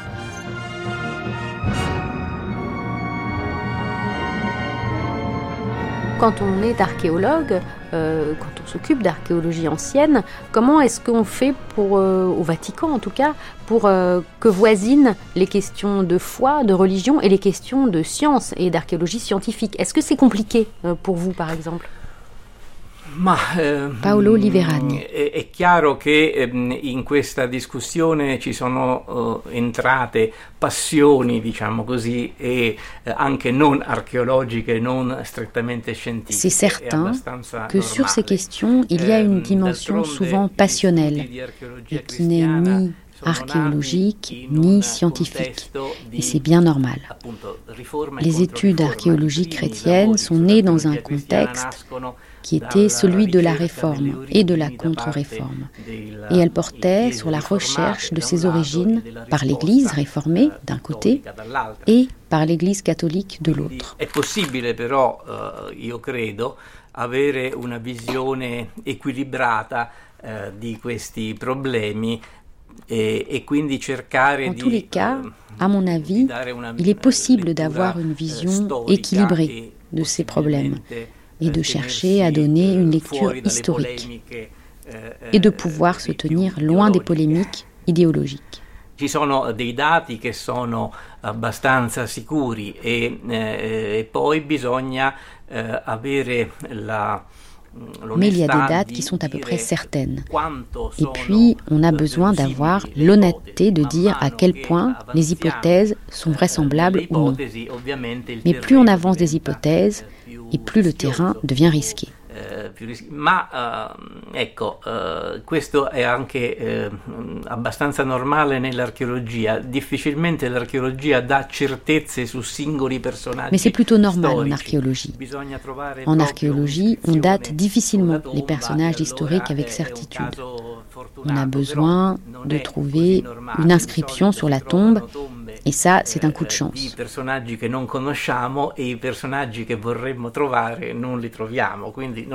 On trouve plus facilement les tombes de personnages inconnus que les tombes de ceux que l'on voudrait trouver. Pas seulement celle de Saint-Pierre, mais celle de tant d'autres personnages. Je pense à celle d'Alexandre, par exemple. C'est un peu vite dit de, de- de penser que l'Église a été étrangère au monde de la science. Père Laurent Mazas. certainement une des choses qui a fait, entre guillemets, le plus mal à l'Église, c'est- la question Galilée. euh, C'est de l'avoir accusé d'incompétence et d'incapacité de, compréhension du monde de la science. euh, avec euh, énormément de quiproquos aussi, hein, de, fausses interprétations ou de jugements un peu rapides sur, euh, sur ce que l'Église euh, entendait, parce qu'en réalité, ce qu'elle a évidemment mal euh, accepté, c'est qu'un scientifique, au nom de sa science, contredise la foi. Alors qu'elle disait que quand euh, la science entre en contradiction avec euh, euh, ce qu'elle a pu enseigner, elle devait aussi s'interroger elle-même pour être peut-être un peu plus pure, entre guillemets, dans sa croyance. Puisque l'une cherche à répondre au, comment, la science, et puis la, foi au, au pourquoi. hein. donc c'est deux domaines de connaissances un peu différents.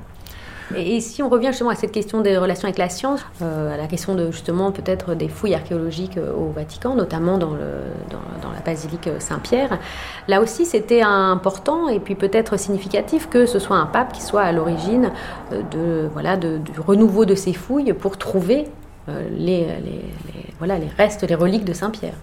Et pour les authentifier peut-être. Oui, alors euh, la, question de l'archéolo- l'archéologie, encore actuellement, notre président euh, du Conseil pontifical de la culture est aussi président de la commission d'archéologie sacrée, et donc, en fait, gère toutes les catacombes d'Italie, hein, qui sont propriété du Vatican, même quand elles sont à Palerme ou à, Naples. Ensuite, euh, ben oui, l'histoire, le christianisme a 2000 ans, donc dans- le patrimoine doit être préservé. Il nous parle euh, quelque part de ce que nous sommes. hein.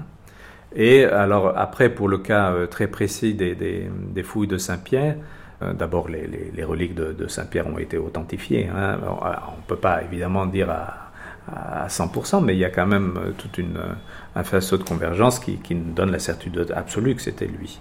Peut-être aussi ce qui est difficile à comprendre justement pour des gens qui sont extérieurs à toutes ces questions, c'est finalement pourquoi est-ce que c'est si important d'essayer de concilier la recherche de la vérité et la question de la croyance? Par exemple, sur la question des reliques de Saint-Pierre, on, on peut se demander de l'extérieur pourquoi c'était si important de les authentifier quand finalement tout repose aussi sur la croyance.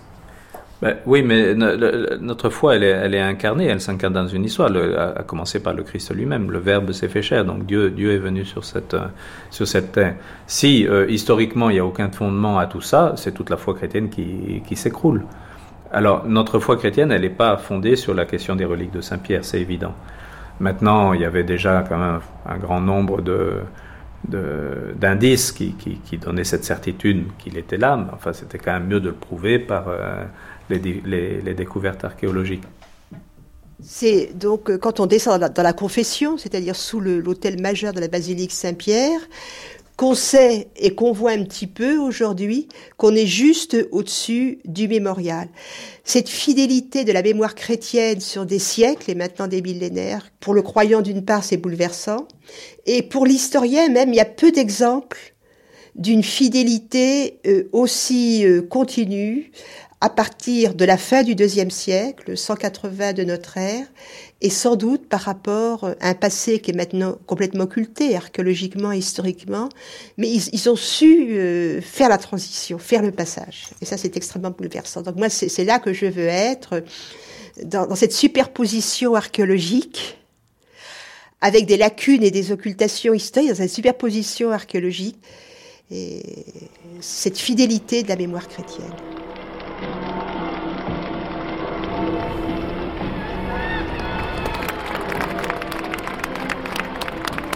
Alors peut-être on peut évoquer aussi euh, euh, la question de, de Saint-Pierre avec vous, parce que je crois que votre bureau donne sur euh, la place Saint-Pierre, donc vous êtes juste au-dessus, vous avez vu sur cette basilique. Est-ce que vous pouvez peut-être nous expliquer en quoi finalement le pape est le successeur de, de Saint-Pierre? Oui. Alors, les apôtres Pierre et Paul sont venus à Rome. Père Bernard Ardoura. Paul y est venu parce que, jugé en Palestine, il a fait appel au jugement de l'empereur, et donc on l'a amené prisonnier ici à Rome. Et Pierre est venu pour prêcher l'évangile à Rome parce que c'était la capitale. N'oublions pas que nous sommes à l'heure dans l'Empire romain.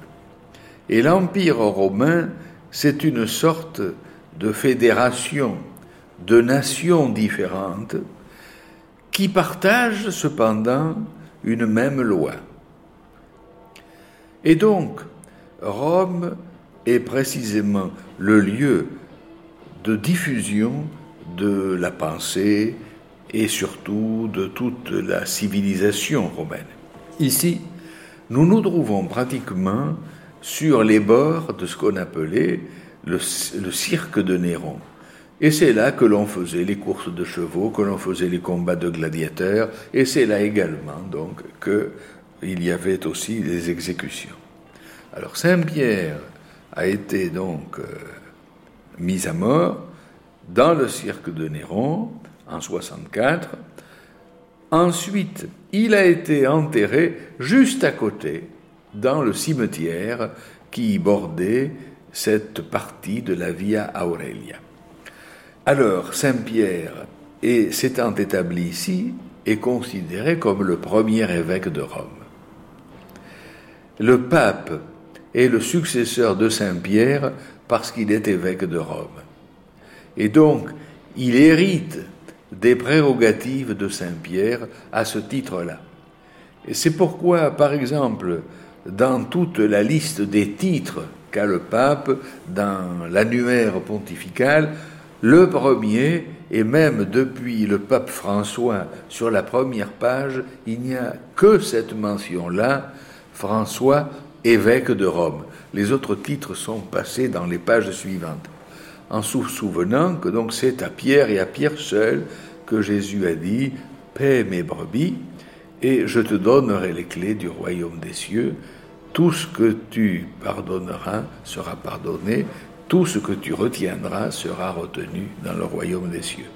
Et donc, le gouvernement de l'Église est présidé par Pierre et avec l'ensemble des autres apôtres qui sont aujourd'hui le collège épiscopal.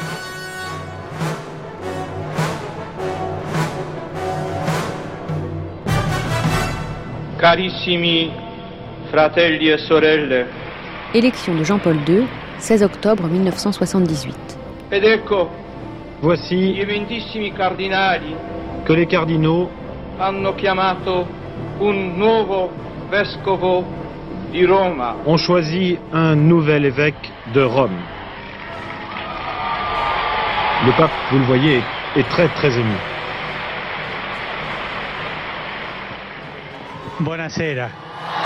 Élection du pape François, 13 mars 2013. Voi sapete che il dovere del conclave era di dare un vescovo a Roma.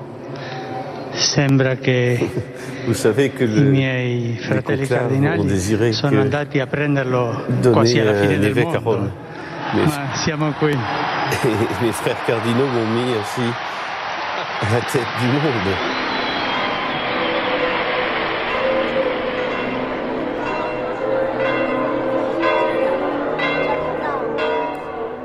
Est-ce qu'on ne peut pas imaginer, Marie-Françoise Basselès, que... On n'imagine rien. On dit, on dit, on dit des choses... On, on dit des choses vraisemblables ou des choses avérées. Là, on est dans le vrai, dans le possible ou le vraisemblable. Et est-ce qu'il ne serait pas vraisemblable de penser que euh, finalement, si euh, Pierre était effectivement mort à Rome, vu son importance... euh, Mais non, il n'en a pas. Quelle importance serait-il? Il est le chef d'une mouvance chrétienne, d'un groupe chrétien parmi d'autres. Rappelez-vous ce que ce qu'écrit Paul quand il passe à Corinthe. Il y a le groupe de Képhas, c'est-à-dire Pierre, il y a le groupe de moi, Paul, il y a le groupe d'Apollos qui vient d'Alexandrie, il y a- le rôle d'un certain Christos.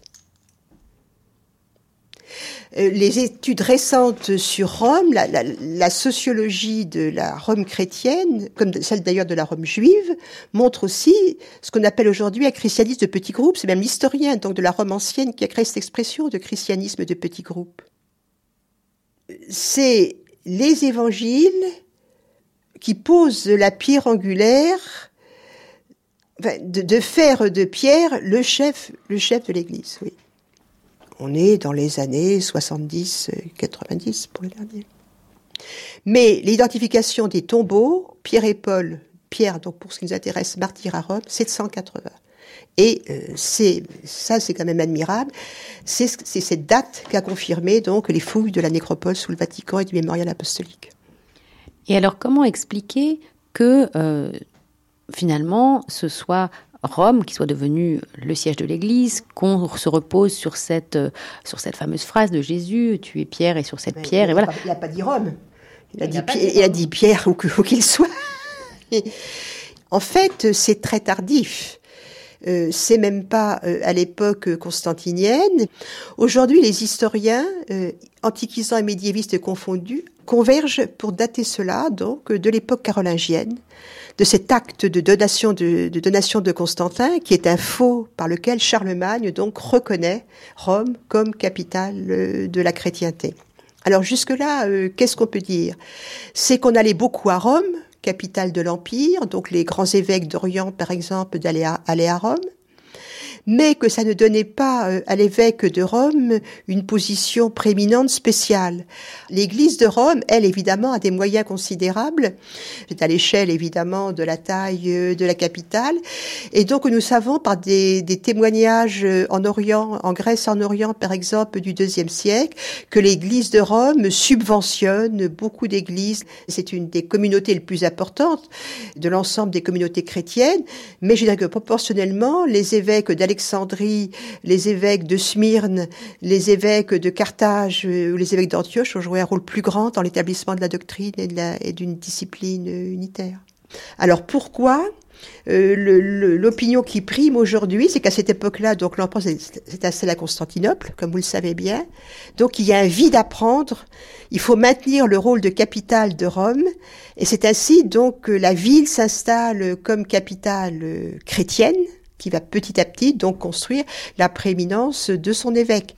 Mais alors comment euh, expliquer qu'on dise qu'on entende souvent, voilà, Pierre, premier évêque de Rome, Pierre, origine de la papauté. Euh, Pierre, euh, d'abord, le, titre même d'évêque n'existe pas avant la fin du deuxième siècle. Hein. Enfin, je veux dire, on, l'emploie, mais le chef, de, la communauté, on peut l'appeler évêque, épiscope, on peut l'appeler papa, pape, Cyprien de Carthage, par exemple. On peut l'appeler président. Euh, premier pape, sûrement pas. Hein. La tradition attribue à Pierre d'avoir présidé à la direction d'une ou de la communauté chrétienne de Rome, ce qui n'est déjà pas très clair parce que Clément de Rome ne dit rien de clair euh, là-dessus. Et ensuite, à partir du IVe siècle, l'Église de Rome, à partir du pape Damas, par exemple, euh, s'est construite autour des deux figures euh, d'apôtres associés, Pierre et Paul ce qui va durer jusqu'à maintenant. Et alors, comment expliquer, peut-être pour finir, Marie-Françoise Basquez, que finalement, donc Pierre soit considéré aujourd'hui par l'Église comme le fondateur de la papauté, le premier pape, et finalement que le pape aujourd'hui. Comme le, fondateur de l'Église, c'est autre chose. Hein. tu es Pierre, tu sais Pierre, je bâtirai de mon Église. La foi de l'Église repose sur les évangiles.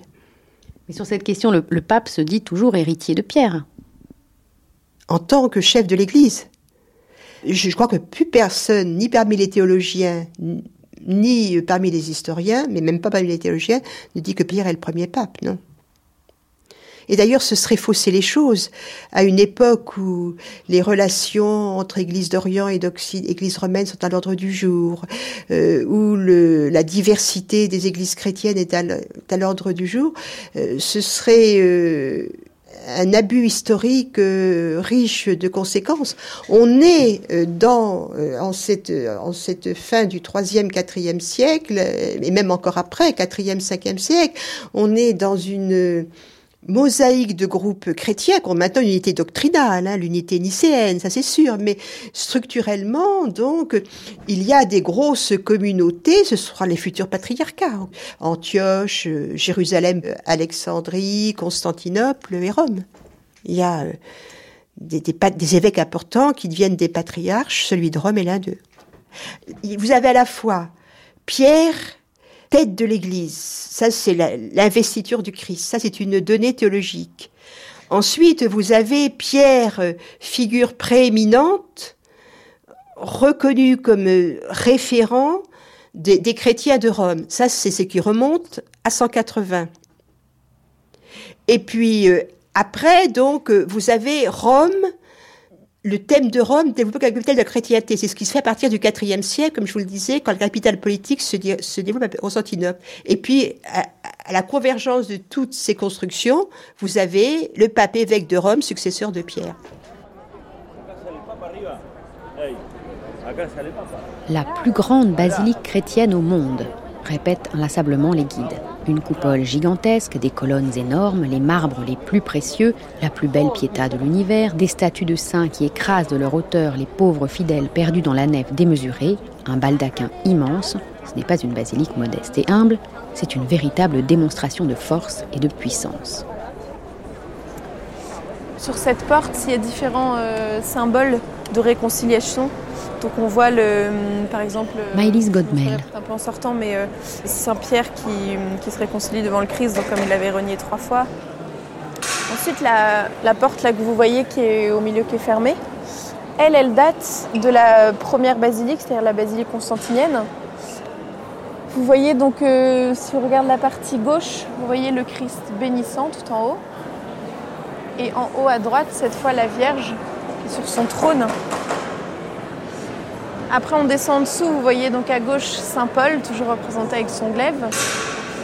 Et sur la partie droite, vous voyez cette fois Saint-Pierre qui donne les clés euh, au pape, donc c'était le pape Eugène IV à ce moment-là. Donc c'est ce que je vous disais pour montrer toute la, filiation des papes, tout le lien qu'il y a. Et puis juste en dessous, donc les, derniers, peut-être qu'on peut s'approcher un peu. en bas à gauche, vous voyez l'empereur qui arrive à Constantinople. Et vous voyez une représentation en arrière-plan euh, de la crucifixion de Saint-Pierre, donc la tête en bas, par humilité au Christ. Et puis alors sinon, là dans l'atrium, vous voyez aussi tous les personnages qui sont assis en haut. Ça, c'est les 32 premiers papes.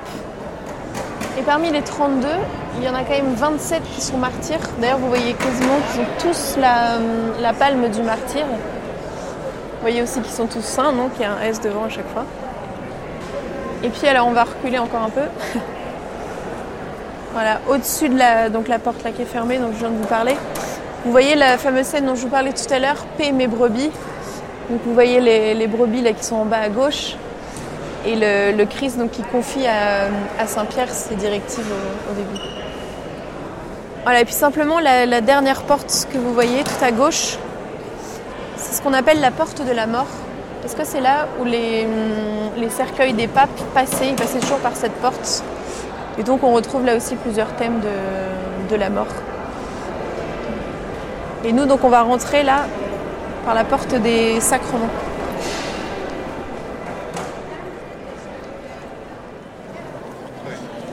Bon là, qu'est-ce que vous en pensez en rentrant Plein de sentiments. Plein de sentiments. C'est vrai qu'on est, on est impressionné justement par, euh, par tout le décor qui est spécialement riche. Donc ça c'est toute l'époque du baroque.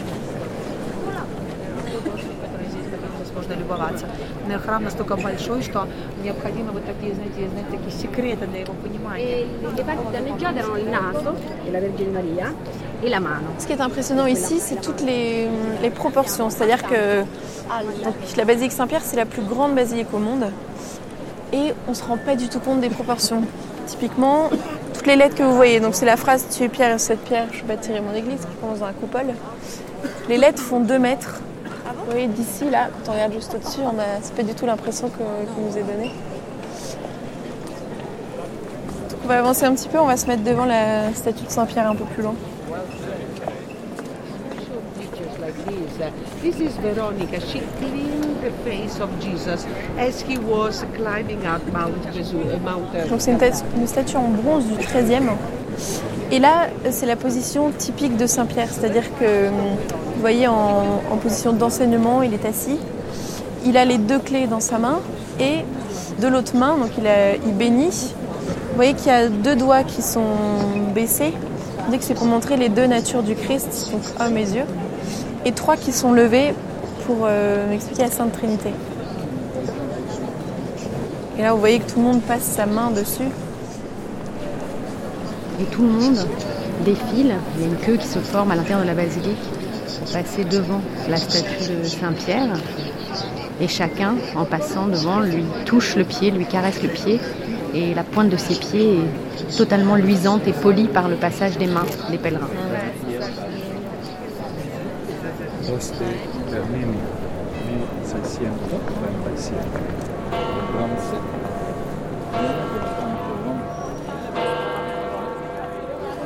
Palma, palma, 2 euro, 2 euro. Palma, palma, 2 euro, 2 euro, 2 euro, 2 euro. 2 euro, 2 euro, 2 euro.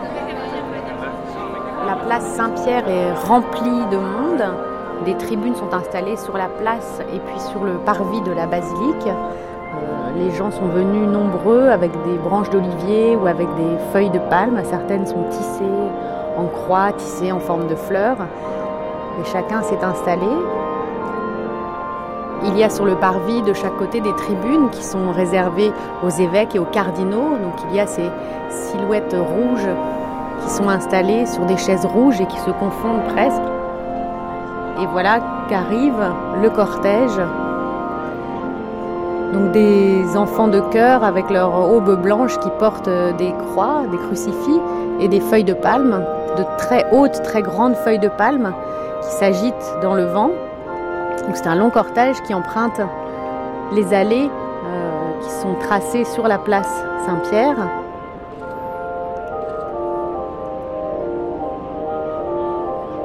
Donc un long cortège d'abord blanc puis vert à cause des feuilles de palme.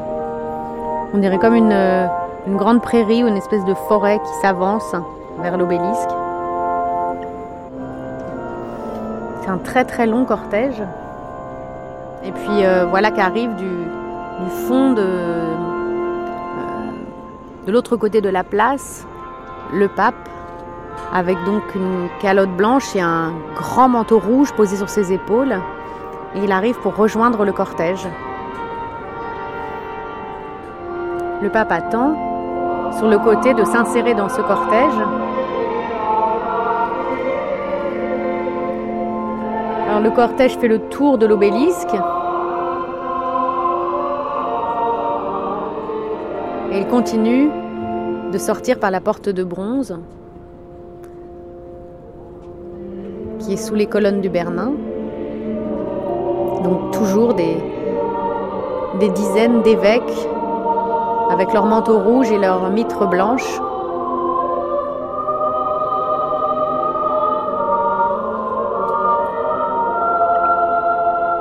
Alors le pape est arrivé là où tout le cortège s'est arrêté, entouré de cette haie de feuilles de palme. Et il va pour monter les marches qui vont le mener au pied de l'obélisque.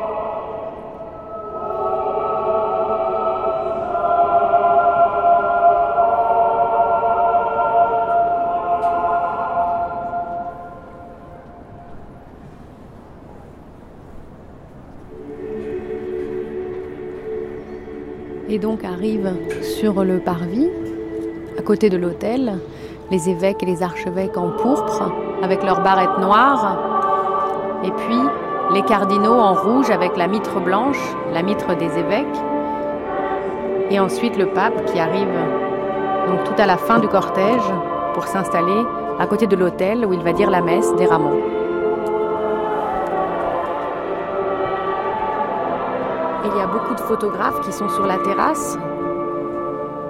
On est, encadré par les statues du Bernin qui font près de 3 mètres de haut et tout autour de nous il y a des photographes avec des gigantesques téléobjectifs qui mitraillent l'hôtel d'où la messe va être dite.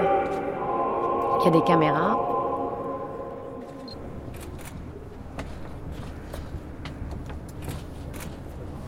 Le pape est en prière sur l'autel,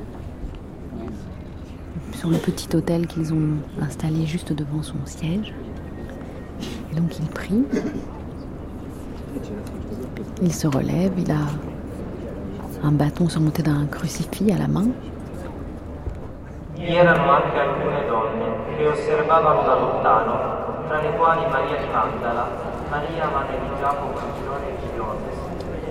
Maëlys Godmel, on est là devant la basilique Saint-Pierre. Vous faites partie d'une association qui s'appelle Rencontre romaine. Qu'est-ce qui vous a donné envie de venir à Rome, de, de participer, voilà, d'adhérer à cette association et de proposer ce genre de choses?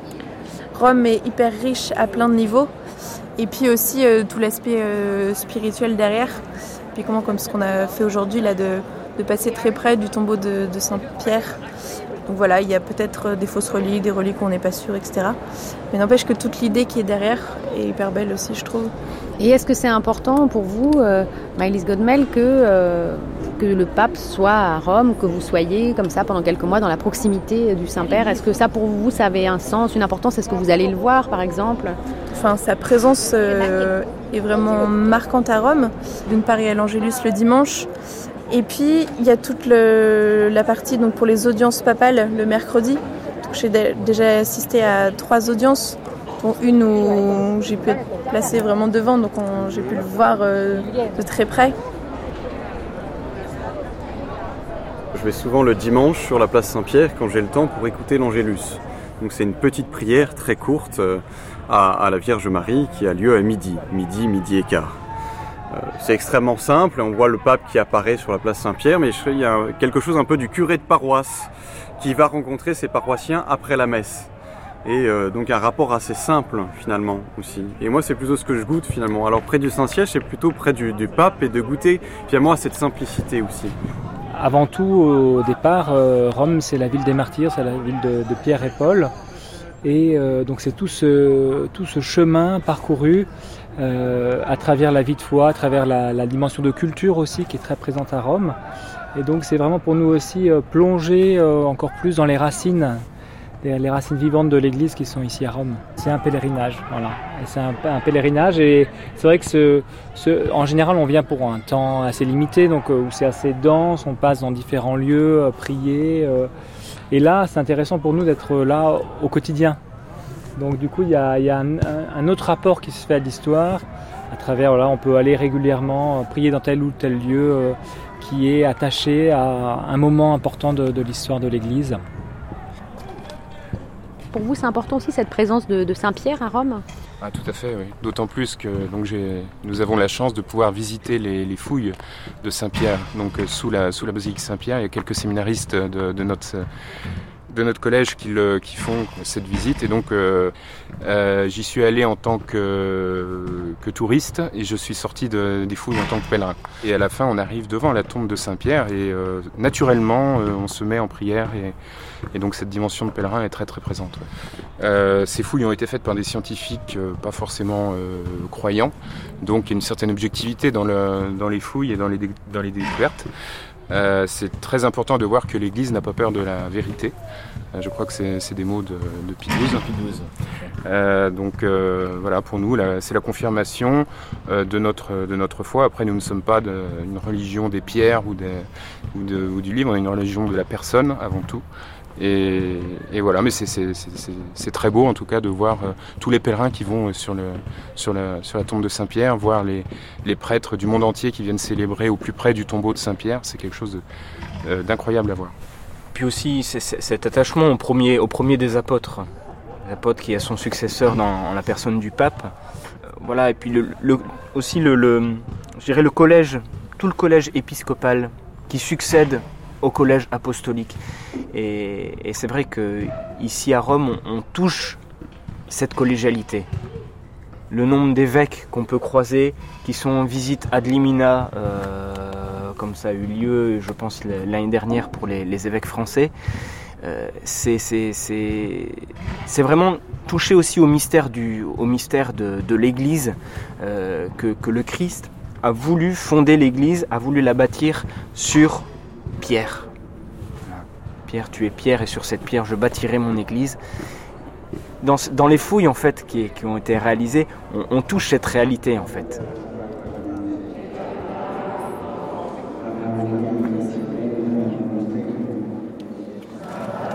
Et pour vous, ce sont les restes de Saint-Pierre, sœur Saint-Pierre n'a jamais vu me le dire. hein. Mais je dis, il y a tellement de monde qui vient ici et l'émotion que chaque groupe reçoit, je me dis, il y a quand même quelque chose qui se passe. Bon, et dans tout le monde, reste du monde, il n'y a jamais un endroit qui vous dit, il y a les restes de pierre. Personne d'autre ne revendique la tombe de euh, pierre. euh, cherchez, il n'y a pas une capitale qui vous dit.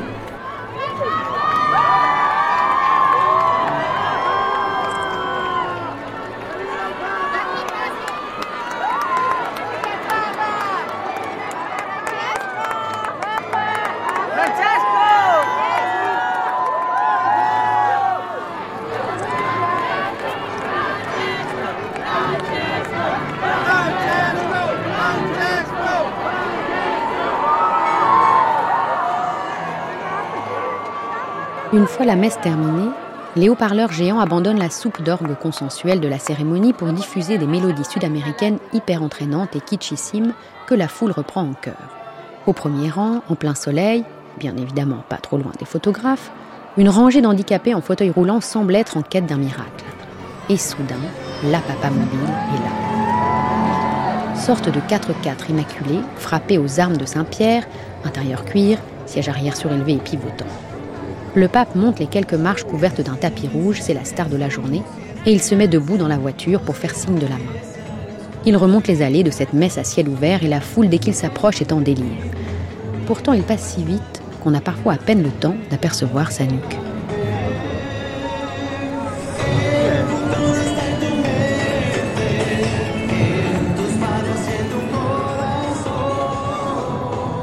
Pierre, tu es pierre et sur cette pierre je bâtirai mon église.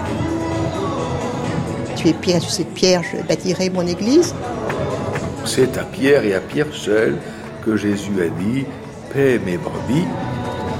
Toi, tu es pierre et sur cette pierre, je bâtirai mon église.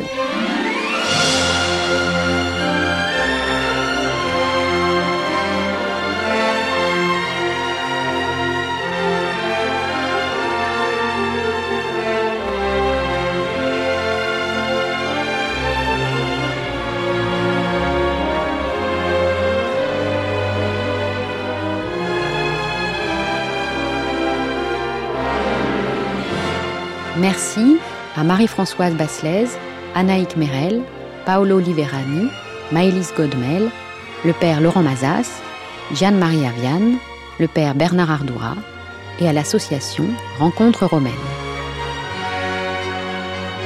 Extrait des films The Big Fisherman de Frank Borzage, Jésus-Christ Superstar de Norman Jewinson et Covadis de Mervyn Leroy. Lecture Nathalie Canoui, archivina Anaï Morales, stagiaire Marie Daroussin, traduction Aurélien Traîneau, coordination et site Marie-Vonne Bolivier, Aurélie Marseille, prise de son Christophe Goudin, Jean-Guilain Meige, Emmanuel Morse-Duncan. Mixage Valérie Lavalard. Dans l'ombre du Vatican, une émission de Perrine Kervran réalisée par Véronique Samuilov.